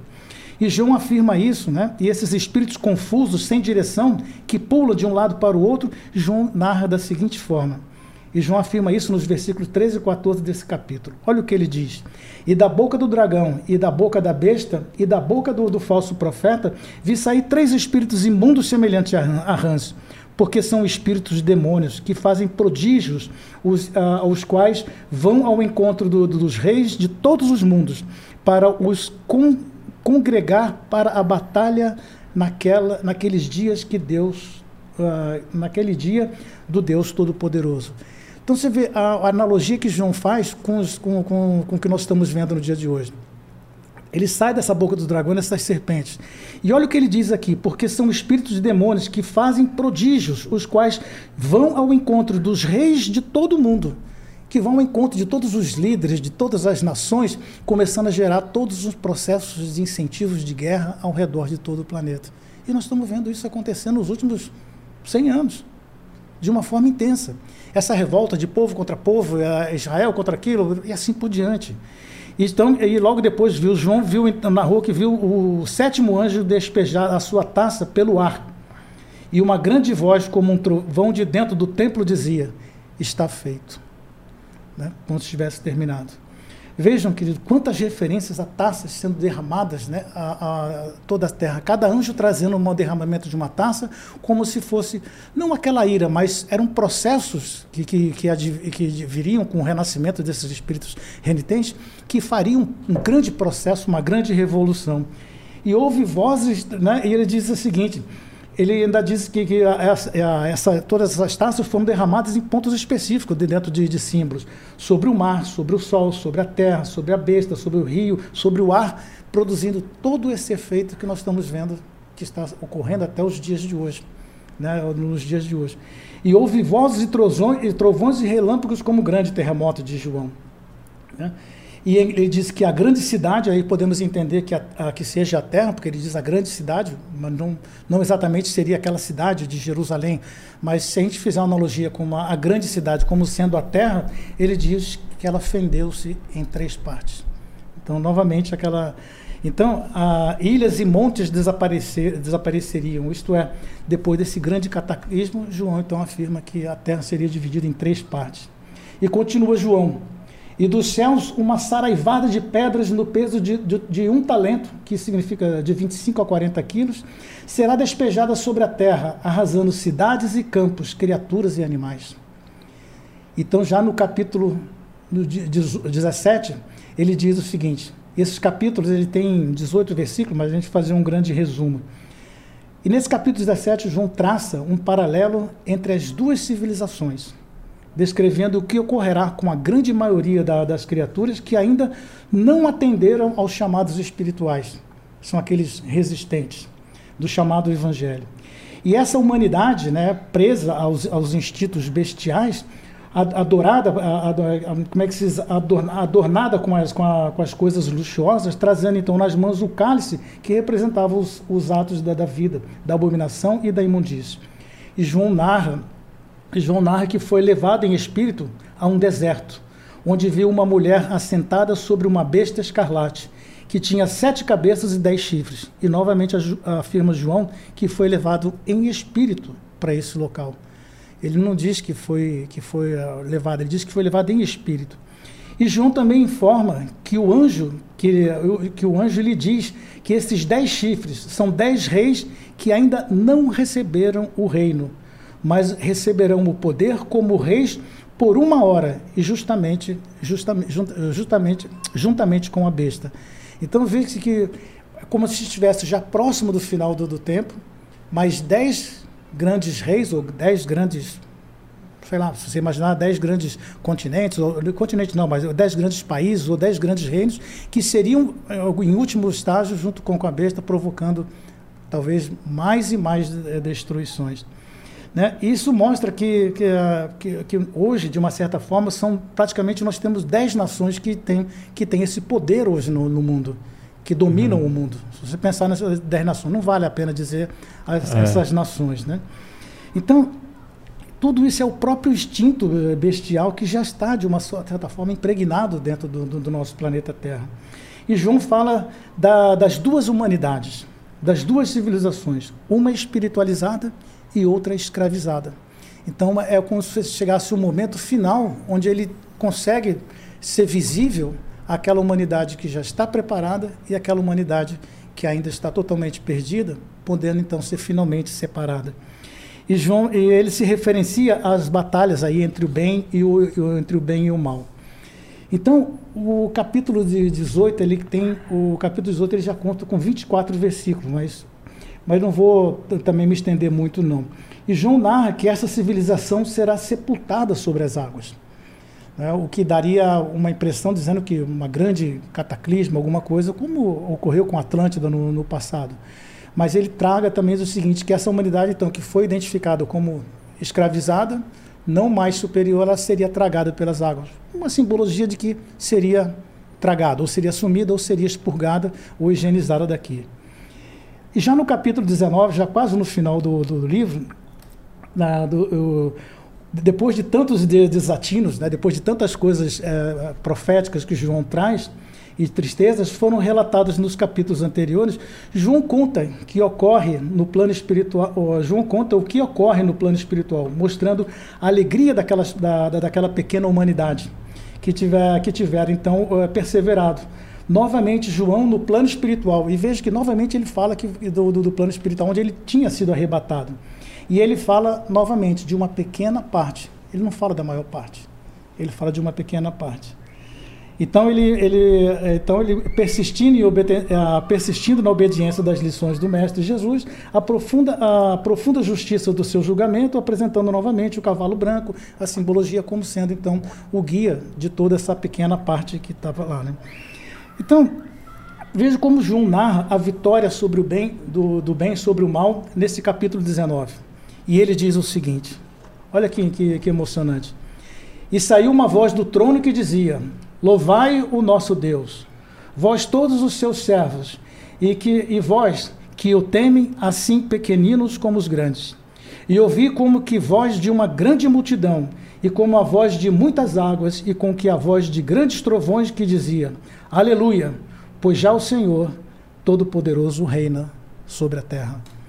Então, o capítulo, o, já esses últimos dois capítulos, que é o, 20, o 21 e o 22, essa leitura desses dois capítulos sugere a João, uh, ele sugere uma ideia de, como é que se diz, da, de uma clarividência dele em Pátimos, onde, reúne, onde ele reúne então todo esse que ele, que, ele, que ele viu, que ele passou, onde ele teve a oportunidade de escrever. E uma, e uma lenda uma lenda também sugerida, a história do, uma, a história do diabo e também a história dos sete juízes. É uma história também que existia numa lenda do passado que falava um pouco sobre essa briga do bem sobre o mal. E João inicia esse capítulo dizendo o seguinte: Eu vi descer dos céus um anjo. E o, e o pai João nos fala do controle e a vigilância do plano espiritual sobre essas forças da, da ignorância. E o que haveria chamado de Satanás, que é o, governa, o seria assim, o governante do mal. Então, e nos avisa também que o julgamento do, do, dos redimidos pelo Velho Testamento sobre a primeira revelação, quando ele diz. Então o Pai João nos fala que o mesmo anjo exalta os que se engajaram na, na, na primeira chance, isso é, naquela primeira chance da, do, do, ressurgimento e da, da, melhora, pois alcançaram a pureza e a santidade do, do próprio Espírito. Então, deixa eu pular aqui para o capítulo 21, que esse daqui também é bastante interessante. Quer ver? Já no capítulo 21, João apresenta então essa nova terra. Chegado o capítulo 21 e o 22, no 21 ele apresenta a nova terra, com seus três novos continentes, com a sua humanidade já totalmente espiritualizada sem terem mais necessidade de vidas materiais dolorosas. Isso é uma, uma expressão que eu tô, é uma analogia que eu estou fazendo dentro do, do, da, da, forma com que João narrou para a gente. E em seguida, João faz a descrição dessa nova terra com todo o seu esplendor espiritual e com Deus habitando o íntimo de cada um dos habitantes. E ele diz o seguinte: Quer ver? deixa eu ver aqui. E o clima espiritual dessa, dessa humanidade será de perfeita harmonia. Ele dizia que toda essa terra seria, teria uma harmonia, uma harmonia muito grande. Então vamos ver como é que João descreve essa nova terra nos primeiros versículos desse capítulo 21. E vi um novo céu e uma nova terra, porque já o primeiro céu e a primeira terra passaram e o mal já não existe. Eu, João, Vi a santa cidade, a nova Jerusalém que Deus, dese... que Deus descia do, céu, abençoado como uma esposa uh, ataviada para o seu marido. Uh, esse, esse a esposa ataviada, uh, como é que se diz, para o seu marido, na verdade é, como, é, uma, é um termo que se usava para jazeada, arrumada, preparada para uma cerimônia. Né? E ele diz o seguinte: Eu ouvi uma grande voz do céu que dizia: Eis aqui o tabernáculo de Deus com os homens, pois com eles habitará, e eles serão o seu, o seu povo, e o mesmo Deus estará com, com eles e será o seu Deus. E Deus limpará de seus olhos todas as lágrimas, e não haverá mais morte, nem pranto, nem, nem clamor, nem dor, porque as primeiras coisas já são passadas. E ele finaliza esse capítulo falando da proteção para a nova terra. E ele diz o seguinte: e não entrará nem coisa alguma que contamine e que, e que cometa abominação e mentiras, mas só os que estão inscritos no livro da vida do Cordeiro de Deus. Então veja que interessante, ele diz que depois que tivesse novo céu e essa nova terra, nada, absolutamente mais nada, poderia cometer ou machucar qualquer pessoa que habitasse essa, essa nova era. Né? E, essa, e essa harmonia plena, esse local onde não teria nada de ruim, é, e que só quem tivesse ali no livro da vida poderia usufruir, é a gente pode compreender que é um local em que não tem como o, o, os espíritos inferiores habitarem, né? É, é, é quando tiver aquela separação total. Pode ser tanto num plano espiritual quanto num, num, num mundo é, ditoso, num mundo avançado? Olha, a Terra, a terra já está evoluindo desde os primórdios do tempo, desde a da, da, da pedra, da coisa, e o objetivo do planeta Terra é se tornar cada vez melhor em um planeta de regeneração. Nós ainda teremos até alcançar um planeta de angelical, ainda terão alguns milhares de anos, alguns milhões de anos pela frente. Então, o que precisa ter aqui são espíritos prontos para poder fazer tudo isso. E quando se fala dessa proteção, o que acontece? É o padrão vibratório dessa Terra, ele será tão vigoroso, mas tão vigoroso que absolutamente nada conseguirá passar por essa proteção. A gente não, não, a gente não tem, a gente não tem uma, aquela, uma forma vulgar que para assim, ah, parece que esse cara parece que tem a proteção ou, ou tem uma couraça, alguma coisa, porque aquela pessoa não, não é mais atingida pelo mal. Então, o que vai acontecer, e por isso que ele diz que será reinado por muitos e muito, por muitos e muitos tempos, por final de todos os tempos, porque Deus estaria junto com todos eles. E nós estaríamos em Deus e Deus estaríamos em, estariam em nós. Dando um, um fecho final de, de, de como será essa terra renovada, de como será essa nova era. Então, nós passamos, se você fizer um, um pequeno resumo né, de todo o Apocalipse, nós vimos por todo um processo de simbologia que foi dando para a gente uma evolução de tudo que nós passaríamos, de todas as situações que nós veríamos, mas que nenhuma delas tinha o objetivo de nos punir ou de nos, de nos magoar. Apenas o objetivo de nos fazer crescer. E todos aqueles que optarem, optassem pelo, pelo bem, pela sua melhoria, receberiam esse novo céu e essa nova terra que João narra aqui. E depois, no final, quando ele finaliza o capítulo, o, o livro, ele diz: que nada, absolutamente nada de mal aconteceria para ninguém, que jamais nada seria penetrado em nós. Então nós teríamos uma vida muito mais plena e feliz. Então, a, veja que o Apocalipse ele não traz, não é uma coisa que traz maldade para a gente, fim do mundo ou coisa. Não. Talvez fim, fim do mundo para aqueles que se tornarem renitentes mesmo, que não quiserem Sim. mais participar de tudo isso. Mas o, a nova era, sim, o Apocalipse nos dá, nos dá a trajetória, digamos assim, que nós estamos percorrendo e nos dá agora, com toda essa, essa luz, com essa interpretação melhor, já nos dá a oportunidade de, de melhorar cada vez mais para que a gente possa fazer parte desse Não, e, e, isso, isso que é interessante, né? Porque essa interpretação do Espiritismo que você nos trouxe, eles, ele nos, nos chama para nossa responsabilidade, Sim. né? Porque muitas vezes é, uma interpretação mais superficial, a gente falaria assim: ah, quando é que vai acontecer essa transição? Quando é que vai ter no, a nova era? Uhum. Quando é que nós vamos ir para o reino dos céus? Isso é, nos convida só a ficar numa questão de espectadores. Ah, eu tenho que só esperar dar o tempo do relógio, né? E esquece de fazer o que tem que é da nossa parte. E né? essa colocação que você coloca é muito interessante, uhum. que é esse chamado moral, né? Uhum. Nós, nós, não precisamos só ficar aguardando o tempo de, de, de ir para um lugar melhor, né? Não. A gente tem que aproveitar todo dia é um dia para a gente aproveitar para se melhorar, fazer nossa reforma íntima, uhum. buscar o bem, é por esse caminho, né? Exata, exatamente, uh, uh, Éder.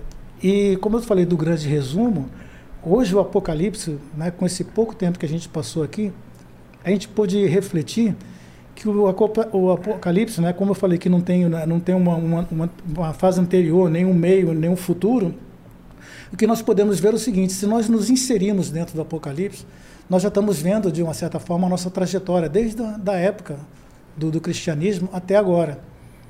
E nós estamos vendo, dentro de todas as profecias que ele, que ele trouxe dentro do Apocalipse, todas as vicissitudes que nós passaríamos durante todo esse tempo.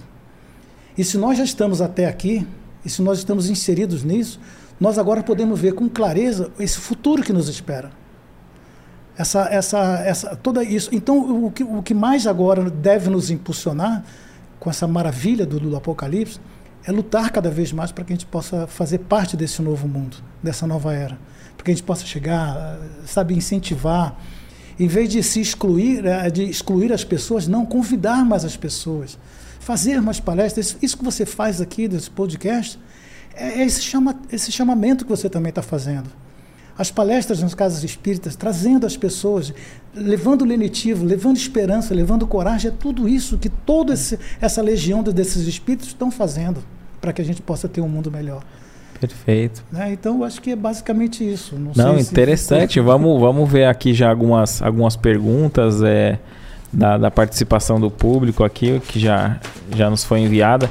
Desde já a gente agradece a participação de cada um de vocês que tem comentado, interagido conosco. E o João, o João Felipe pergunta assim, ó. Nova era, eu vejo como nova terra. Jesus Cristo nos prometeu o planeta evoluído. Os mansos e os humildes herdarão a terra. A promessa, no meu entendimento, é quem não tiver merecimento será exilado. Seria isso? Olha, de uma forma assim, muito básica né, e, e lúdica, é basicamente isso. Né? Por que, que o Cristo, quando disse naquela época, ah, como, é, como é que ele diz? Uh, Bem-aventurados aqueles que choram, porque serão consolados nós podemos fazer tra, trazer no seguinte aqueles que choram mas aquele, não é que choram por chorar por alguma coisa é que choram os seus, seus sofrimentos que passam por suas dificuldades que, que buscam a sua re, a renovação porque eles conseguirão eles serão consolados mas em função daquilo que fizerem e lutarem. Dentro do apocalipse que nós estamos vendo aqui também todos nós ali choramos durante muito tempo. Passamos pelas nossas dificuldades pelas nossas tribulações e estamos aqui vivos com o momento de receber essa consolação. Quando Cristo também diz Bem-aventurados os mansos e pacíficos, porque eles herdarão a terra. É novamente esse, esse tipo, de, esse tipo de, de previsão que o Cristo também fazia. E bem-aventurado, quando ele trouxe as bem-aventuranças, ele trouxe muitas coisas que foram basicamente trazidas e, e, e estão registradas e vivenciadas pelo Apocalipse, que nós estamos vendo hoje. Então, sim, aqueles que continuarem, né? Eles não é que eles terão um lugar no paraíso, mas justamente o contrário, né? Nós Sim. herdaremos aqui porque nós estamos fazendo parte da construção desse novo mundo. E perfeito. aqui é a nossa casa. Perfeito, perfeito. Muito interessante. A, a Solange diz assim: estamos vivendo hoje os tempos do Apocalipse? Olha, o, os tempos do, do, do, Apocalipse nós já estamos passando já há muitos, há muitos séculos, né? Foi isso que, eu, que, eu, que a gente viu aqui. O que nós estamos passando agora é justamente sobre é, essa parte onde o João trouxe como, como referência, daquelas taças sendo derramadas em cada canto, né, trazendo coisas, trazendo como se fossem as últimas chances de, de, de, de, de evolução que, que essas pessoas estão tendo. E, e, vejam bem que, de alguma forma ou de outras, muitas pessoas conseguem evoluir em função de tudo isso. E muitas são as, aquelas que estão no processo de ajudar todas essas pessoas. E nós estamos vendo isso também no mundo de uma forma plena. Os bons ajudando os maus. Os, o bem sempre vencendo o, o, mal. E no final, o mal, se, se, se, se o mal recua dando no fácil bem, quando João diz então, que o mal finalmente vence o bem. Então, uh, é, é, sabe, é exatamente isso. Nós estamos vivendo agora, o, o, como é que se diz, o apocalipse. O que nós estamos vivendo agora é essa fase final, pré-entrada do, do mundo, do novo céu da nova terra que, que João trouxe para a gente. Nós já passamos, pelo, talvez pelo pior, nós já, já passamos. Talvez alguma, algumas pessoas no planeta ainda vão passar por situações. Mas todos aqueles que já despertaram, esses já estão, uh, de uma certa forma, já mais protegidos. Perfeito, bem é. feito. Eu estava me recordando aqui de uma passagem o, o Haroldo, analisando essa, essa questão da transição planetária, tudo, ele fala, fala assim, ó, tudo na Terra é, é natural. Então, assim, a mudança de estação. Uhum. É, sabe, a gente sabe mais ou menos o período que inicia, mas não dá para cravar certamente o minuto exato. Ó, começou aqui a primavera. Uhum. É, quando vai anoitecer, é de modo gradativo, né? Uhum. Que, que, que vem a noite e o sol se vai. A, a, a, essa transição eu vejo que é assim também, né? A transição planetária, uhum. isso vai acontecendo, não é num período curto que tudo acontece de uma vez, vem acontecendo e um período mais turbulento depois Sim. vai saindo sem que a gente nem perceba onde começa e onde termina, né? Então, justamente esses, esses grandes ciclos que a gente trouxe, que o Hiparco de Alexandria trouxe, né, dizendo que serão 25.700 anos de um, de um ciclo total, onde a cada dois mil anos ia mudando e a gente não sabe exatamente quando que muda quando que não muda. É, houve outras transições na Terra Sim, já, né? já. Como eu te falei, os, os dinossauros que estavam tudo lá em cima, comendo folhinhas aqui né, e vivendo sobre a Terra, saltitantes, de repente, por algum motivo, eles foram parar a dois mil, três mil mil metros de, distância no fundo da Terra. Como que foi isso? Isso não foi uhum. feito assim, de, sabe? Ah, não, agora vamos cavar um buraquinho aqui, vamos para lá. Não. Aconteceram outros cataclismos. E provavelmente isso o Apocalipse não nos diz, ou pelo menos não nos dá a entender, que esse mesmo tipo de coisa venha a ocorrer, porque não faz mais sentido para a gente. Sim. Essa necessidade disso. Porque agora o nosso desenvolvimento ele é mais moral do que, do, do que material. Nós temos a tecnologia, nós temos. E tudo está tá caminhando para quê? Para que todo conhecimento seja preservado. Pode ver, eles podem destruir toda a Terra hoje, mas o conhecimento ele vai ficar preservado. Todas as descobertas não vão ficar preservadas, todo o conhecimento está preservado. Todos os habitantes que poderiam aprender ou conhecer, eles têm preservado junto consigo esse conhecimento.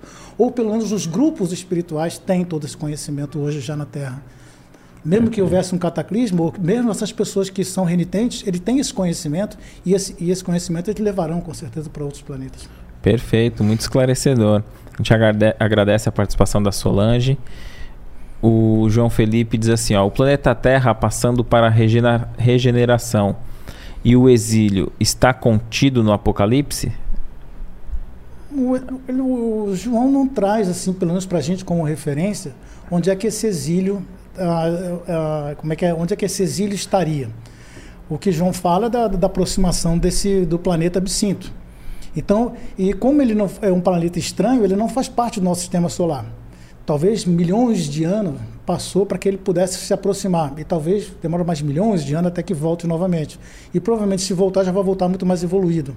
Mas eh, João não diz, ele só fala de, uma, de, uma, de um planeta que está atraindo e que vai atrair toda essa aquela grande parte, né? a pequena parte ele fala que fica, mas a grande parte então é expurgada e, é, e vai para esse, esse esse planeta, a intrusão, o absinto que ele fala. Mas também para a gente não faria muita diferença saber para onde eles vão. Com certeza uhum. eles vão ter novas oportunidades. Perfeito. Assim como nós tivemos também, né? Perfeito. Uh, a Iracema, ela, ela fala sobre aquela questão da, da perda do ente querido, né? É, nós que ficamos encarnados sentimos muitas saudades uhum. daqueles que partiram. Esses entes queridos que agora estão habitando o mundo espiritual, eles também sentem saudade de nós? Olha, eu acredito que eu acredito que eles sintam saudade do mesmo jeito também que a gente sente. Mas como eles estão a, a partir do momento que retorna à pátria espiritual, né, é uma coisa também estranha que a gente tem que entender. Uh, o espírito, quando ele está aqui encarnado, ele passa por um processo de dor, um processo de doença, alguma coisa, e depois que vem a, a, a retornar à pátria espiritual, a retomada dele de coisa não é imediata ele passa por um hospital no plano espiritual, ele vai fazendo todo o processo e durante um bom tempo ele passa também totalmente alheio àquilo que está acontecendo, sem saber o que aconteceu com ele. Nós é que ficamos aqui, de uma, de uma certa forma, ficamos saudosos. Em algum momento, quando ele despertar, ele vai começar a ver novas, novas coisas, nova situação, ele vai entender que realmente morreu, que está alguma coisa. Talvez ele não nem pense tanto nesse momento, talvez na gente, como nós estamos pensando nele. Mas uma coisa que eu recomendo, e sempre falo isso em muitas oportunidades que eu tenho, é nunca nunca é, faz, tenha o sentimento de, de, de, de, saudade daquele sentimento de perda. Né? Tenha o sentimento de saudade vendo os bons momentos e vibrando. A cada vez que lembrar, vibra com amor e com carinho, porque isso sim vai atingir ele. É, Qualquer... com, com, com, gratidão, não com revolta, né? Não, nem, nem, nem com. A revolta não pode caber nesses momentos. O que tem que acontecer é a gente vibrar de uma forma amorosa para essas pessoas e sempre que sentir uma saudade, vibrar. Faz uma prece, vibra, porque com certeza esse sentimento, com certeza vai, vai, vai ser refletido para ele ou vai ser conduzido até ele. Perfeito, perfeito. Muito bacana. A gente também tem, tem a, a pergunta do Gabriel Gama. É, a gente estava falando sobre essa questão do, do arrebatamento, né? Desses espíritos que, que vai para esse planeta, né? O, uhum. e, e, e, esse, aí o Gabriel pergunta assim, ó, tem como saber se eu vou ser um desses arrebatados? Olha, é Gabriel, não? É. Gabriel, olha, uma coisa eu posso te garantir, né? Só de você já estar aqui, né? participando com a gente, interessado, vendo isso, vendo essa pequena explicação que foi passada aqui com relação ao Apocalipse, e você tendo agora consciência de já estar aqui junto com a gente participando, é porque você já, tem, já está num processo bem mais adiantado do que muitos outros. De, de querer se melhorar, de né? De querer se melhorar.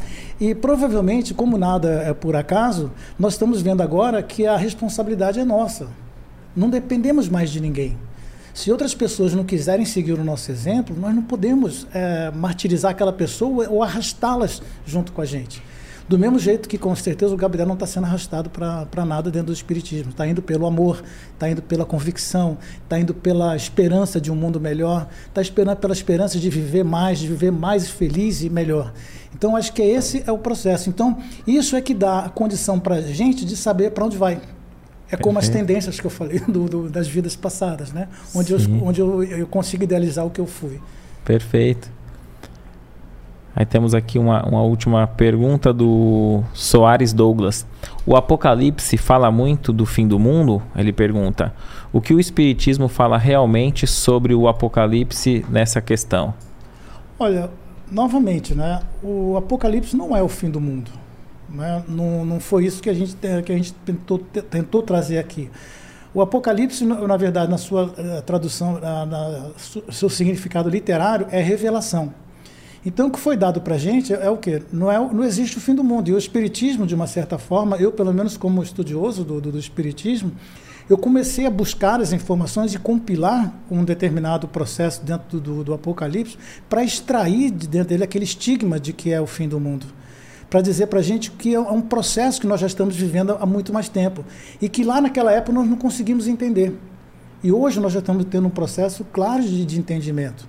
E provavelmente daqui a mais 10 anos, ou daqui a mais 15 anos, ou a 20 anos, nós vamos ter processos mais claros em função de muito mais outras coisas que estão ocorrendo e que vão ocorrer que nós vamos ter gradativamente por essa leitura, do, do, por essa é, explicação, ou por esse é, pensamento da, da, doutrina dos Espíritos, nos mostra é, isso. Como você leu aquele, aquele prefácio do Evangelho dos Espíritos, onde fala que o Espírito de verdade trouxe tudo isso. E uma coisa só como observação.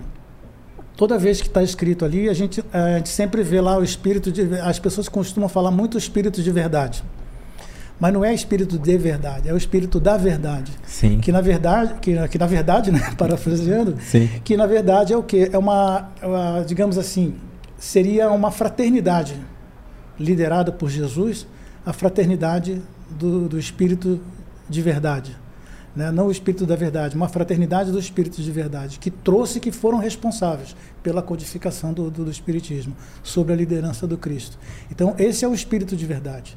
Essas são as assinaturas que o Espírito de Verdade trazia na, na, na, em algumas mensagens trazidas por, por Kardec para nós. Perfeito. E, Alan, pra, as perguntas já, já fizemos as que tinham nos enviado.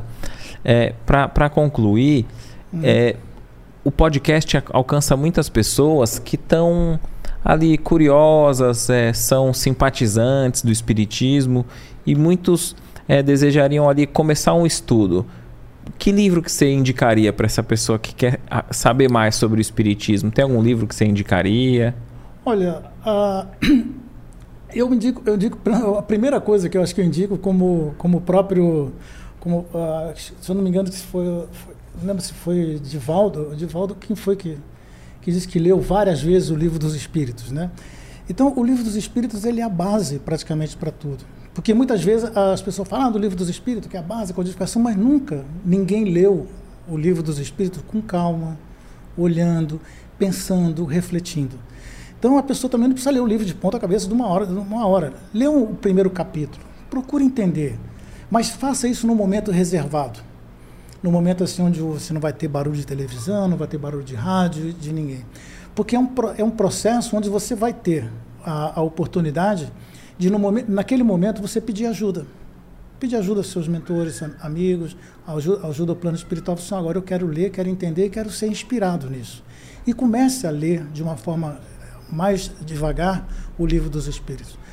Procure entender. Você vai, ah, você vai, vocês vão começar a perceber que esse tipo de leitura ele é diferenciado, porque você está num momento de, de, de, de concentração onde a sua mente, o seu coração abre e você consegue ser amorosamente su, é, sugestionado, não sugestionado, mas sugerido a entendimento melhor. Né? O próprio Evangelho também, segundo o Espiritismo, ou praticamente toda a codificação. Porque todos os outros livros que a gente vê, às vezes um romance, uma coisa ou outra, alguém falando de coisa, são livros mais é, científicos que essas pessoas, como Kai Barchut, o Ramatiz, outro, e, e diversos outros, trazem uma visão muito mais dele, pessoal, para poder mostrar o que, o, tentar mostrar para as pessoas o que é. Isso ajuda também bastante. Como tem diversos, uh, se pegar a bibliografia para falar sobre perispíritas, vai encontrar um monte. Aí você vai querer falar sobre reencarnação, tem um monte. Pra, e agora, como que eu posso ver a grandiosidade da, da, da, da como é que se diz, de Deus dentro, por exemplo, do, do livro dos Espíritos, onde traz todas as leis, todas as leis naturais todas as leis naturais, todas as leis divinas, devidamente catalogado, explicado de uma forma bem. Então eu recomendo assim, acho que a primeira coisa é ler o livro dos Espíritos com e bastante o, calma. E o interessante do livro dos Espíritos é a forma didática sendo através de perguntas e respostas, né? Perguntas Fica interessante, né? Uhum. Então sempre são perguntas bastante interessantes. A, a, a, começar pela primeira pergunta, Kardec foi extremamente inteligente. Ele, ele não perguntou quem é Deus, ele perguntou o que é Deus. Né? Então já começa por aí. Então, até a pergunta mil, acho que 1009 ou 1019. 1019, né? Então você vê que tem bastante, bastante informação muito interessante lá. Perfeito. Alan, é, queria agradecer a, a, a, a, participação, todo esse esclarecimento muito, muito rico. Acho que abriu a mente de, de, de todos nós, né? Eu particularmente gostei bastante. E deixar os minutinhos finais aí para você encerrar esse podcast da, da, maneira que você quiser, com algum recado, fica à vontade. Eu, eu, eu sempre, quando, quando tenho uma oportunidade assim, de, de, de, falar um pouco sobre isso, eu sempre procuro agradecer muito, sempre muito a Deus por, pela oportunidade de realizar esse, esse tipo de trabalho. Né? Como a gente uhum. comentou um pouco antes, eu estou trabalhando há, sei lá, 35 anos fazendo palestra, e a cada vez formando alunos, e a cada vez que eu formo um, um aluno numa classe, eu sempre digo para eles: vocês foram a melhor classe que eu já tive até hoje. E quando chega a nova turma, eu sempre falo assim, olha, vocês vão ser a melhor, vocês vão ser a melhor turma. Então eu sempre agradeço muito pela oportunidade de fazer qualquer coisa. Então só de, de saber que de alguma forma alguma coisa ficou, alguma coisa pode ser aproveitada, isso já me dá uma satisfação imensa. Né? Então é assim é, é agradecer, agradecer, agradecer sempre. Não tenho outra outra palavra para poder dizer. Perfeito, a gente também é muito grato, viu? Uhum. E a cada um de vocês que estiveram conosco até esse momento, que possamos estar juntos aí na próxima quarta-feira também. Se você chegou até aqui e ainda não se inscreveu, clica aí no sininho, se inscreve e ative as, as notificações, hein? Para ver mais conteúdo do Alan, Espiritismo todo dia. Até a próxima. Muita paz. Tchau, gente. Obrigado.